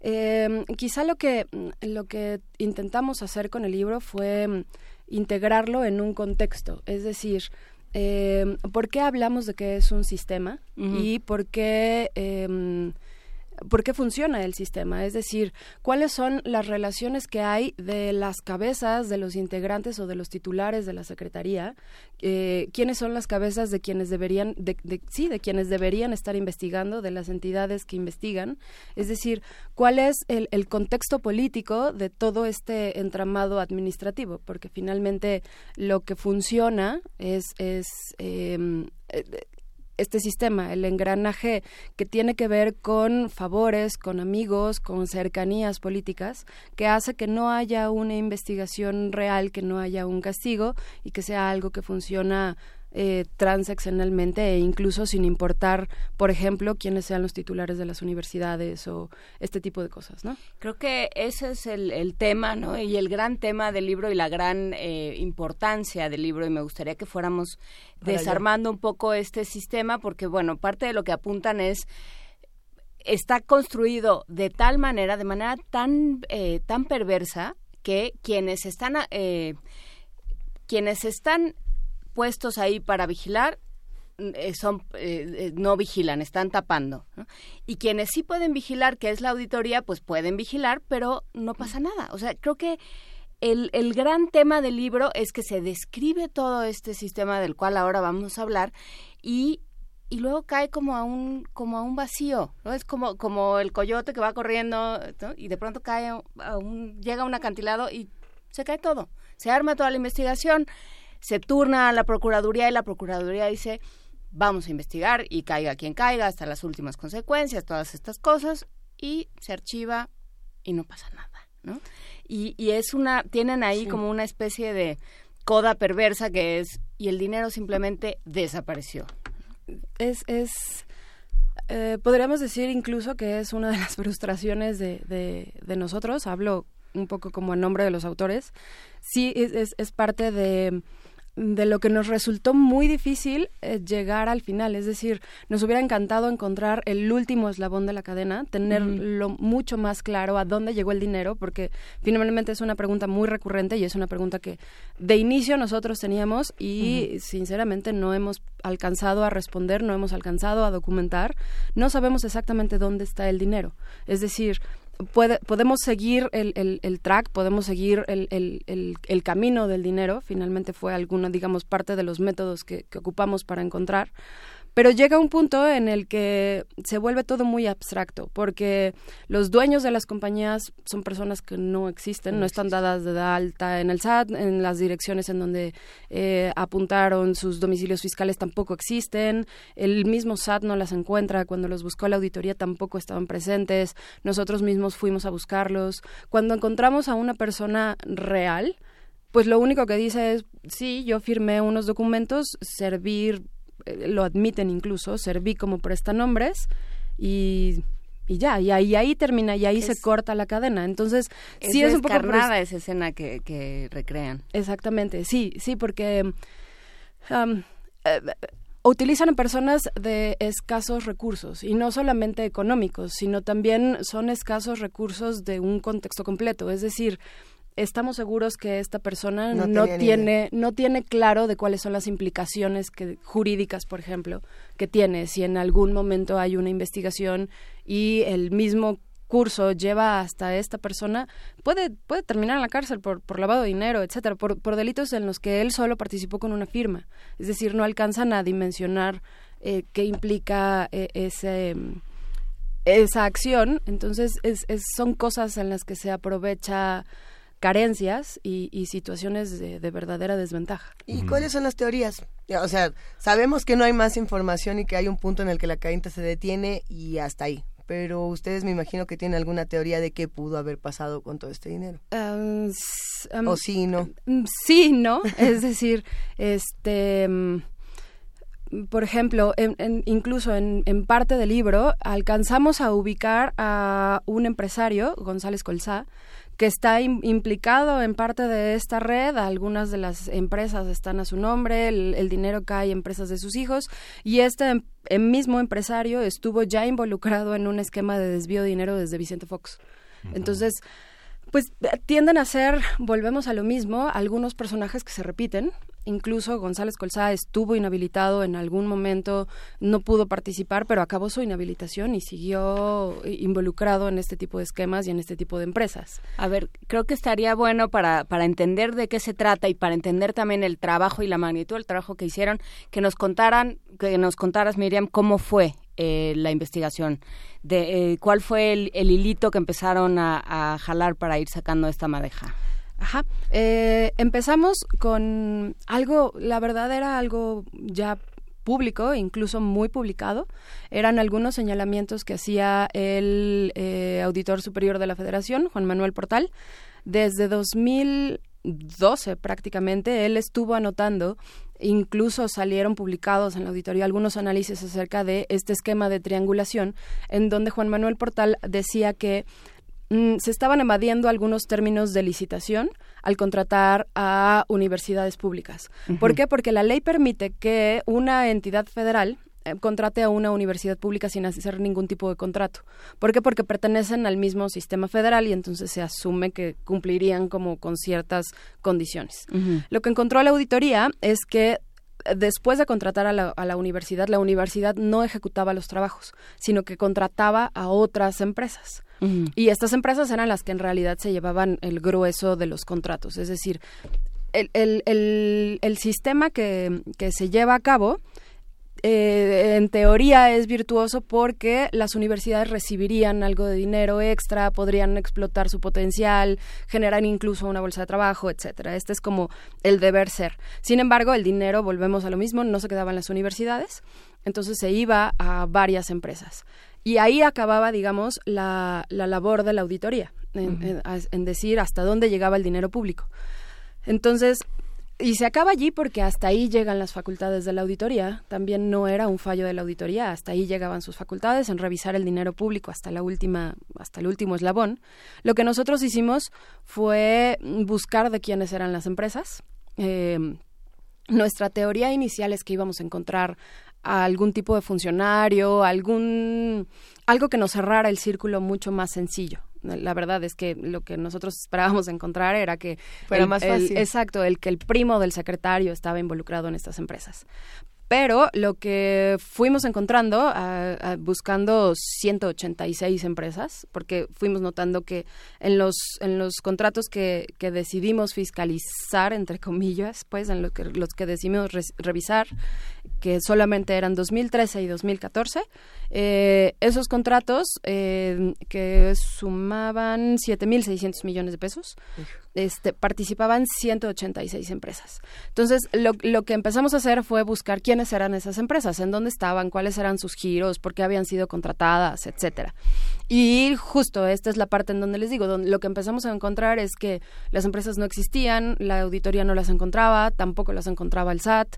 A la hora de buscar los datos, los más elementales, una página de internet, dónde están, qué trabajos, qué tipos de trabajos ofrecen.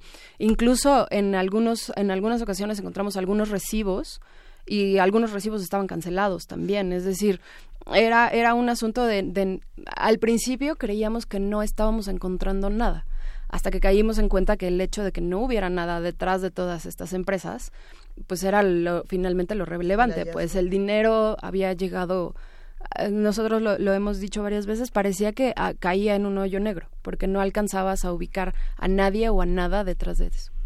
¿Cómo funciona la, el, la coordinación de la investigación? Hay un grupo de reporteros que se sumó a la investigación. Ustedes fueron los únicos reporteros y, un, y una cabeza que organiza. ¿Cómo, cómo se organiza esta información? Eh, pues al principio no había mucho orden, no había uh -huh. tampoco tanta organización. La verdad es que fue incluso parte del aprendizaje, eh, aprender uh -huh. a trabajar en equipo con dos equipos distintos. Participamos eh, la gente de Animal Político, Nayeli Roldán, Manuel, Manuel Ureste, y yo como reportera de Mexicanos contra la Corrupción. Digamos, ese era como el equipo de reporteros. Y eh, bueno, fuimos viendo que el volumen de, de, de, datos y de cosas iba creciendo y entonces afortunadamente, la verdad creo que es una, una gran virtud que tiene Animal Político, tiene a una diseñadora de datos, yo no tenía idea de qué era eso, Yosune Chamizo, y mm. ella es quien nos ayuda a sistematizar y a categorizar y a hacer mucho más legibles la bola de datos que teníamos. Que encuentran. Exactamente. Eh, nos organizamos en una base de Excel, ahí vaciamos todos los datos y a partir de ahí fuimos haciendo cruces, fuimos viendo coincidencias, eh, fuimos como almacenando toda esta parte. Y el asunto de la edición recayó en Daniel Izárraga, Salvador Camarena y Daniel Moreno. Es, es como un trabajo muy conjunto que ahorita se ve muy organizado, pero la verdad es que pues íbamos aprendiendo sobre la marcha. Uh -huh. Era, era más complicado. Da, por supuesto, mucho gusto poder encontrar estos mecanismos, poder eh, tener estas informaciones y, por supuesto, que los periodistas sean premiados por su trabajo. Sin embargo, esta historia no tiene un final feliz. De hecho, no tiene un final.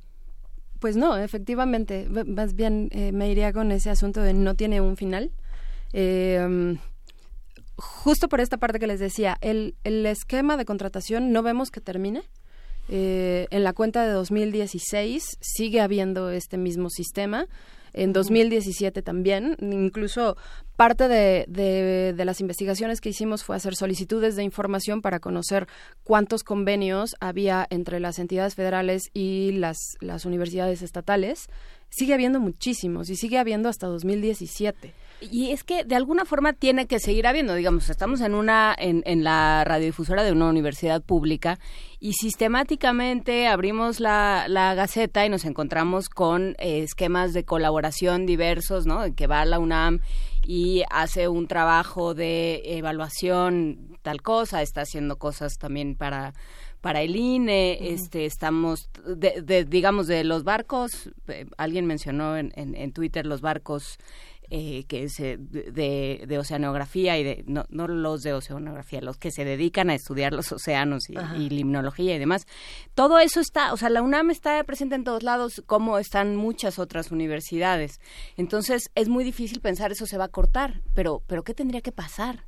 Eh, digamos, Evidentemente nosotros no buscamos que se corten los, los convenios con las universidades, insisto, creo que en, en, términos estrictos es un esquema muy virtuoso. El problema es que encuentras contratos de 600 millones de pesos en seis meses para la Universidad Tecnológica de Campeche para que desarrolle un sistema de voz y datos, eh, que es eh, y ves el proyecto y es algo similar a lo que ya tiene WhatsApp o Facebook, eh, en Facebook Live.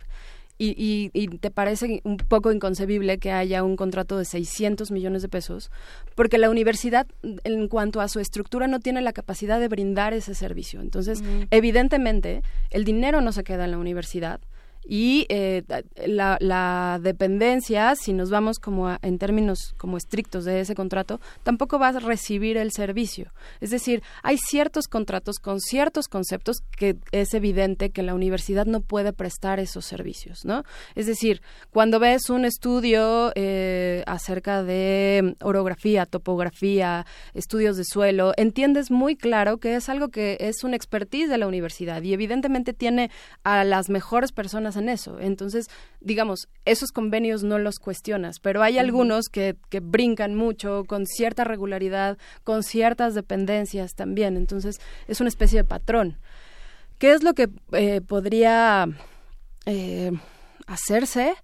Mm, no lo sé, porque mm, de alguna manera algo que a nosotros también nos llama mucho la atención es algo que en mexicanos hemos notado mucho, que es algo que se llama corrupción institucionalizada, es decir, que se hace todo y revisas los esquemas, revisas los procesos y en algunos puntos es legal y ese es mucho de los argumentos que, que, existen. Es como, es que eso no es ilegal.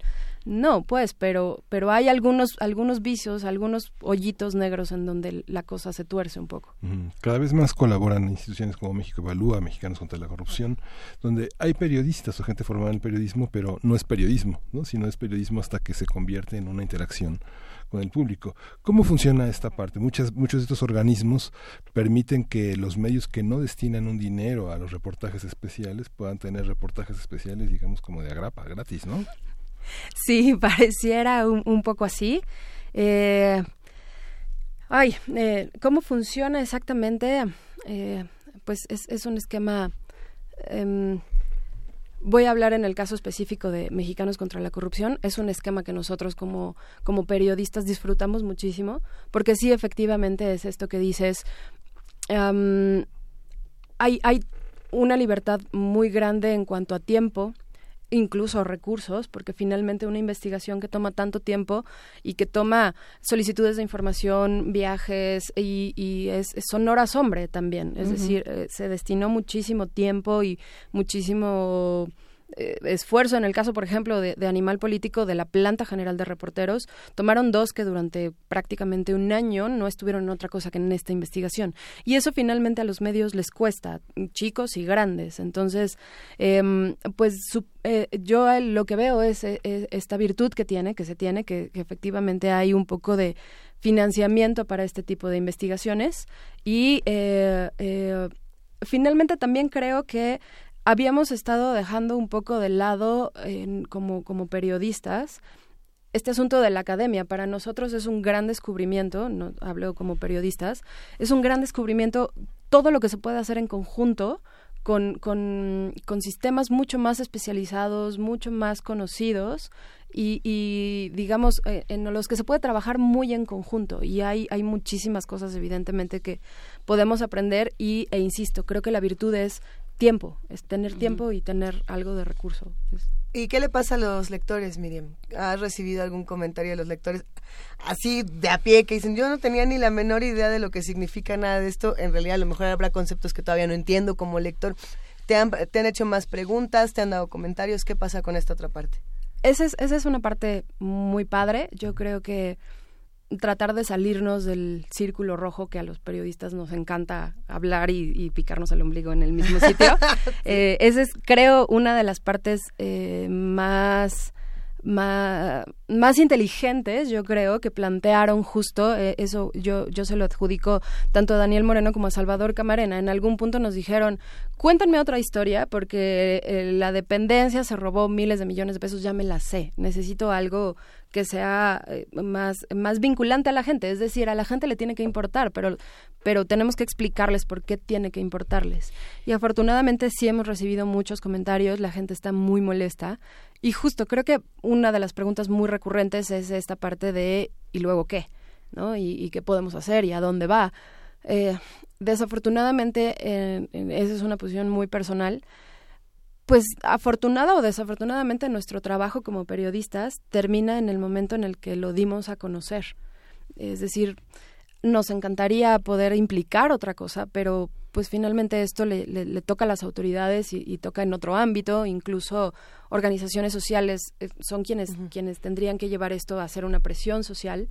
Eh, nosotros estamos satisfechos en este punto de haberlo dado a conocer y pues lo demás nos toca hacerlo en conjunto. Sí, porque hay una parte desoladora que es esto que apuntas y que y que llamas eh, y que llaman ustedes corrupción institucionalizada. O sea esto que tú dices es que no es ilegal es o sea estamos perdidos porque porque como como empezaste diciendo eh, Miriam Castillo tú arrancaste la conversación diciendo está pasando, pasó, está pasando, va a seguir pasando porque así están armados. O sea, ya eh, son unos niveles de perversión, digamos, al momento de estructurar todas estas cosas, que lo que, lo que dicen es, no pasa nada, no pasa nada si yo pongo, por eso de pronto a este hay que, eh, lo apuntaba Edna Jaime, sí es importante que haya gente decente a cargo de las fiscalías y a cargo de las instancias, pero no solo eso, ¿no? O sea, si, si, la, si está organizado para que no sea ilegal, o sea, si no es ilegal, entonces, ¿dónde está el problema? ¿no? O sea, pues te lo, te lo pregunto en serio, o sea, no es ilegal. Esto que hicieron no rompe la ley, entonces, ¿cuál es el problema? Porque no es ilegal una parte. Es decir, eh, eh, llega evidentemente cuando ves que alguien debió de haber hecho un servicio con dinero público, y la empresa no existe, no tiene empleados, no tiene escritorios, no tiene oficina, evidentemente ahí hay una parte que es ilegal. El problema es que es, es complicado pescar quién tiene la responsabilidad de haber contratado a la empresa ilegal. Eh, creo que ahí es en donde, donde está esta parte. Y, y bueno, eh, sí estamos perdidos y no, es decir, creo que lo que nos toca a nosotros es hacer que eso cueste, efectivamente, que tenga un costo social, que, que pues que no lo dejemos pasar como sociedad. Finalmente, es decir, si, si aún están involucradas, uh, si, si las autoridades que deberían investigar o castigar están involucradas en eso mismo, debería de haber un costo social. Es decir, creo que es uh, la única alternativa que veo, pues que... que es que cuando Jóvenes dice perverso, es que hay un funcionario que arma tres carpetas, arma una licitación, arma tres folders con dos que no existen, una que sí existe, que es verificable, y, justamente la perversión consiste en dañar al erario, dañar al país, ¿no? Eh, organizar todo uno a partir de la ley de adquisiciones que tiene muchas, muchos beneficios, como por ejemplo la sinergia que se adoptó desde los años 90 de trabajar con instituciones que pudieran beneficiarse de los contratos, hasta instituciones que no pueden trabajar si no, si no, si no hay un tercero que pueda hacer un servicio que ellas no pueden hacer, que es el caso de las universidades, por ejemplo. ¿no? Sí, es decir, y como, como bien decían, ¿no? Es, es algo que un eslabón conecta con otro y después, insisto, creo que lo único que podemos hacer es que cada día sea más costoso. quizá parte de las virtudes es que hay empresas que llegan y denuncian, oye, yo estuve involucrado en un esquema similar es decir, yo estuve involucrado porque tengo que participar en la, en la licitación, etcétera, pero yo no quiero participar y, y entonces se va abriendo y se va destapando eh, eh, algunos sistemas quiero pensar que, que, que, es, esto es como, como llenar un jarro a cuenta gotas. Cada gota cuenta, finalmente. Y, y pues si bien a veces es desolador, creo que también es, es nuestro trabajo no dejar de, dar a conocer lo que tenemos. Hay una pregunta inocente en redes sociales, pero que me parece pertinente eh, sacar a la mesa y es a quién le tengo que echar la culpa o a quién le tengo que reclamar, con quién tengo que ir si no entiendo a dónde fue el dinero ni cómo estuvo eh, toda esta estrategia. Si todavía queda ese hueco, ¿a quién, a quién le voy a pedir cuentas, que me rinda cuentas? Pues eh, digamos, a, casi a todos. Es decir, por ejemplo, en el asunto de la auditoría, que hizo bien el trabajo en cuanto a conformar una carpeta y no tiene dientes, entonces, a quien hay que reclamarle es a la Cámara de Diputados, que, tiene como un, un, sistema deficiente en cuanto a una, un, un, ente que pueda castigar estas cosas. Y cuando hay una carpeta que no está bien conformada, entonces el, el asunto a quien hay que reclamar es en la Procuraduría General de la República. Y, y también, exacto, y por ejemplo, en este foro en específico, algo que nosotros no hemos encontrado del todo es este asunto de, de indignación universitaria de la verdad es que nos costó muchísimo trabajo en el caso específico de las universidades saber en dónde quedó el dinero, es decir, en dónde se gastó el dinero. Eh, este asunto de a la Universidad del, eh, del Estado de México entró miles de millones de contratos y dos mil millones en específico y, y, no sabemos exactamente en dónde está el dinero, a dónde cayó, en dónde se gastó, es decir, seguir el, el, track del dinero dentro de las universidades es muy complicado. Entonces, pues también. Sí, la misma población universitaria. O sea, yo, yo leía el libro y veía todas estas, la Universidad Juárez de Oaxaca, la, la Universidad Autónoma del Estado de México. Y o sea, o sea, yo pensaba, por ejemplo, en, las personas que yo conozco que tienen un título de la Universidad Juárez. Y entonces dices, y, entonces, ¿cómo quedas? Exacto, ¿no? Y, el cada... daño que le haces a los estudiantes también. Exacto, cada que... A toda una comunidad. Cada que alguien dijo, es que no podemos ir o organizar un, foro porque no hay dinero o porque el maestro se le atrasó la quincena porque no hay dinero y, de pronto ves que sí hay dinero en algún momento está pero, no está? exactamente entonces bueno pues también esa parte creo que ahí, ahí podemos buscar, ahí podemos hacer. Sigue abierto el caso, sigue abierto el caso en la auditoría. Son las siete recomendaciones que marcó en 2017 y que están abriendo la página de la Auditoría Superior de la Federación. Sí, eh, sí, no. Eh, estas cosas, en el, el, cuando nos nos notificaron, cuando nos avisaron acerca del premio, dos días antes, Reforma publicaba en su portada que la, el órgano interno de control de la Secretaría de Desarrollo Social había decidido que no había ninguna irregularidad y que el caso estaba cerrado, en específico con las auditorías que se habían revisado, en, en que, que salieron publicadas en la estafa maestra. Entonces, es decir, la auditoría sigue presionando porque efectivamente están abiertas estas carpetas, hay dinero sin subsanar desde 2013 o sea, Cedesol, por ejemplo, no ha acabado de explicar en dónde está el dinero que se ocupó en estos contratos, pero eh, algunos procesos administrativos siguen siguen sin estar del todo resueltos. Entonces es este justo parte del sistema, estos vericuetos legales de hay una parte que sí está cerrada, pero otra no. Entonces no están exonerados del todo, pero tampoco hay una investigación neta, abierta en curso. Solo Reforma publicó lo de, bueno, publicó ampliamente lo de Rosario Robles y su, su presencia en la Cámara. ¿Cómo fue este capítulo? Eh, eh, no terminé nunca de entender si sí quedó exonerada por los legisladores o no. Eh, ¿O solamente respondió a, las, a, la, a, la, a, la, resolución del órgano interno de control? Exactamente, solo respondieron a la resolución del órgano interno de control.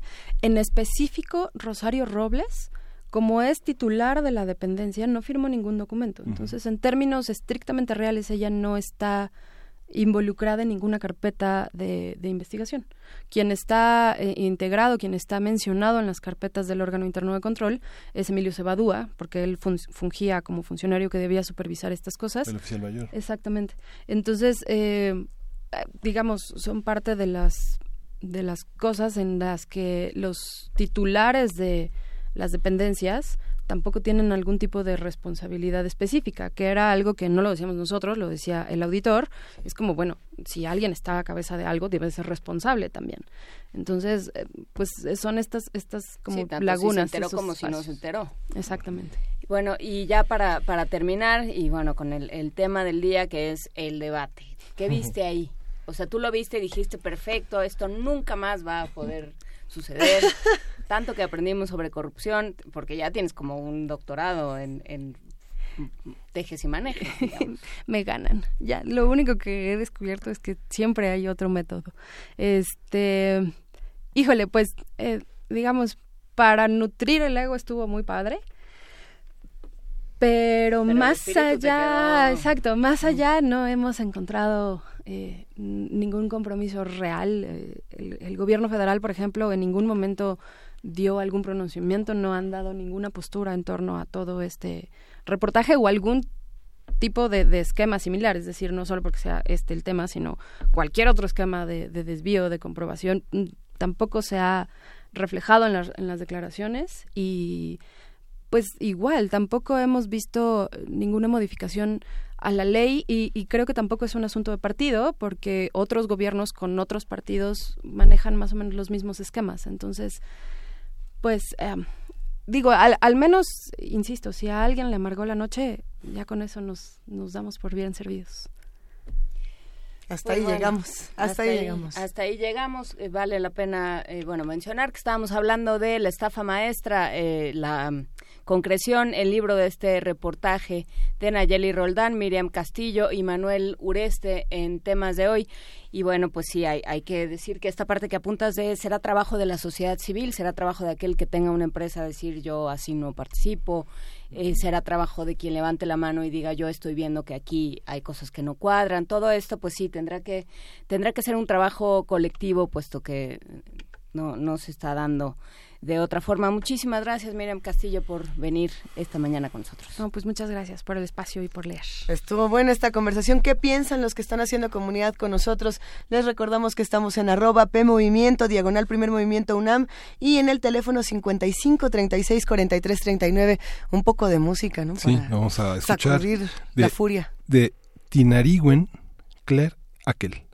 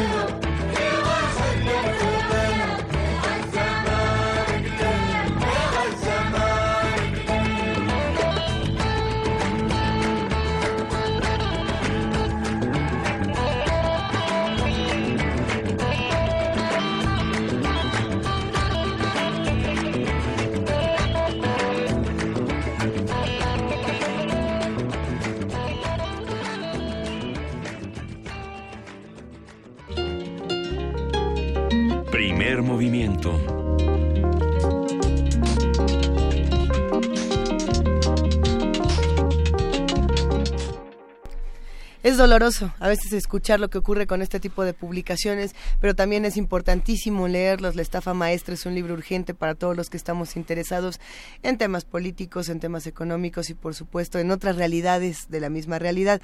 Eh, justamente el día de hoy se festeja el, libro y la rosa, es la fiesta del libro y la rosa, hoy es 23 de abril. Y supongo que será importante revisar todas las publicaciones que podríamos leer para reconstruir un poco esta realidad en la que estamos viviendo. Y para entender eh, no solo quiénes están involucrados, que también eh, lo narra la estafa maestra, como apuntaba Miguel Ángel, sino eh, cómo, cómo está hecho el sistema, cómo, cómo la, la corrupción se puede institucionalizar de tal manera que ya sea una forma de, de hacer política. Pero bueno, eh, sí eh, hubo otra cosa que apuntamos al final con Miriam Castillo cuando nos estábamos despidiendo, que es, sí, justamente lo, lo, hablábamos con ella, que decía eh, que a quienes ataca, a quienes realmente ataca este, este, este robo, de esta estafa es a las poblaciones más vulnerables, porque donde se saca el dinero es de presupuestos a universidades, pero también aquello que se destina para bienestar social, para programas de desarrollo, todo esto. Entonces, en realidad, pues ya eh, es ya es de una inmoralidad enorme, de una perversión enorme todo el esquema, pues habrá que, que seguirle dando vueltas y ver en qué medida cada uno participa o no en este esquema. Justamente vamos a escuchar un poco de lo que nos tiene preparado Radio UNAM. Otro tipo de criaturas, no solamente las políticas y no solamente las corruptas, también están las de colmillos y garras con taxidermia. Las que sí se mueren. ¿Y eso?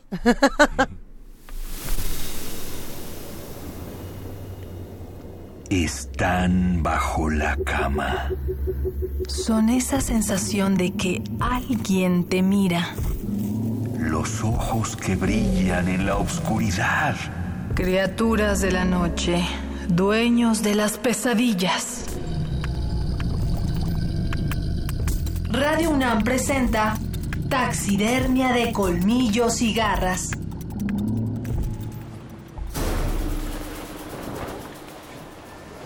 Pronto había dejado atrás la isla de las sirenas, aparecieron enfrente de las naves del capitán Ulises varias nubes de humo. El mar rugía tanto que los hombres de la tripulación se atemorizaron y sus manos soltaron los remos. La nave era sacudida por las enfurecidas aguas, pero Ulises los incitaba a continuar el camino. Remen, vamos, más rápido. Los barcos de Ulises estaban por enfrentarse a dos peligros. Escila y Caribdis. Monstruos marinos de la mitología griega, situados en orillas opuestas de un estrecho canal de agua, tan cerca que los marineros que intenten evitar a una pasarían muy cerca de la otra y viceversa.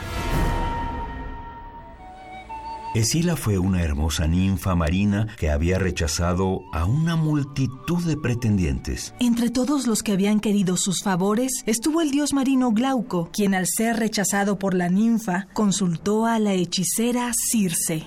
Le pidió que le diera hierbas mágicas para conquistar a Escila, pero Circe le advirtió que no lo hiciera y también le declaró su amor. Cuando Glauco la rechazó, ella no pudo resistir la humillación y se consideró tan insultada que preparó una pócima mágica para verterla en la bahía donde nadaba Escila.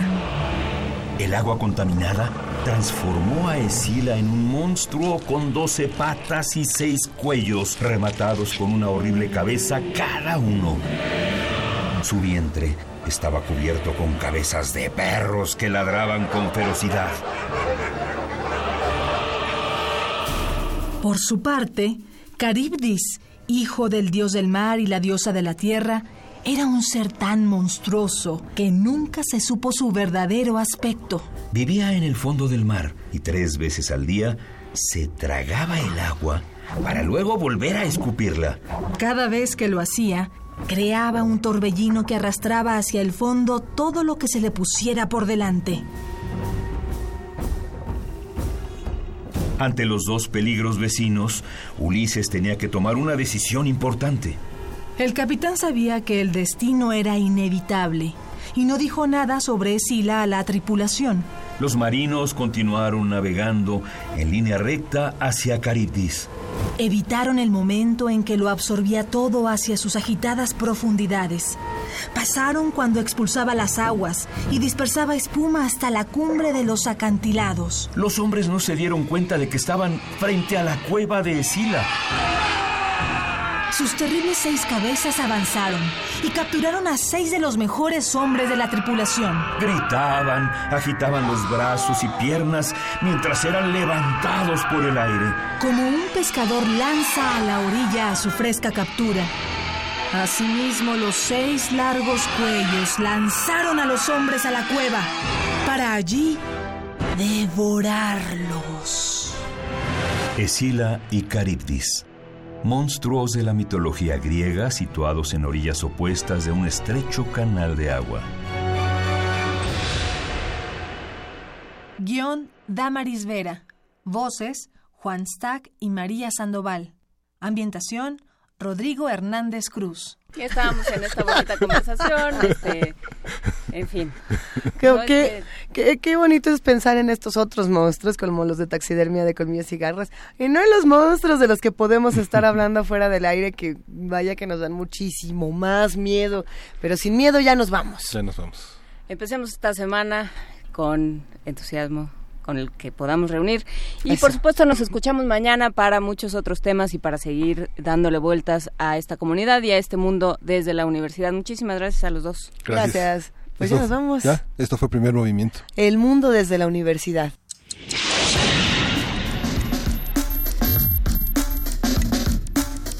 Radio UNAM presentó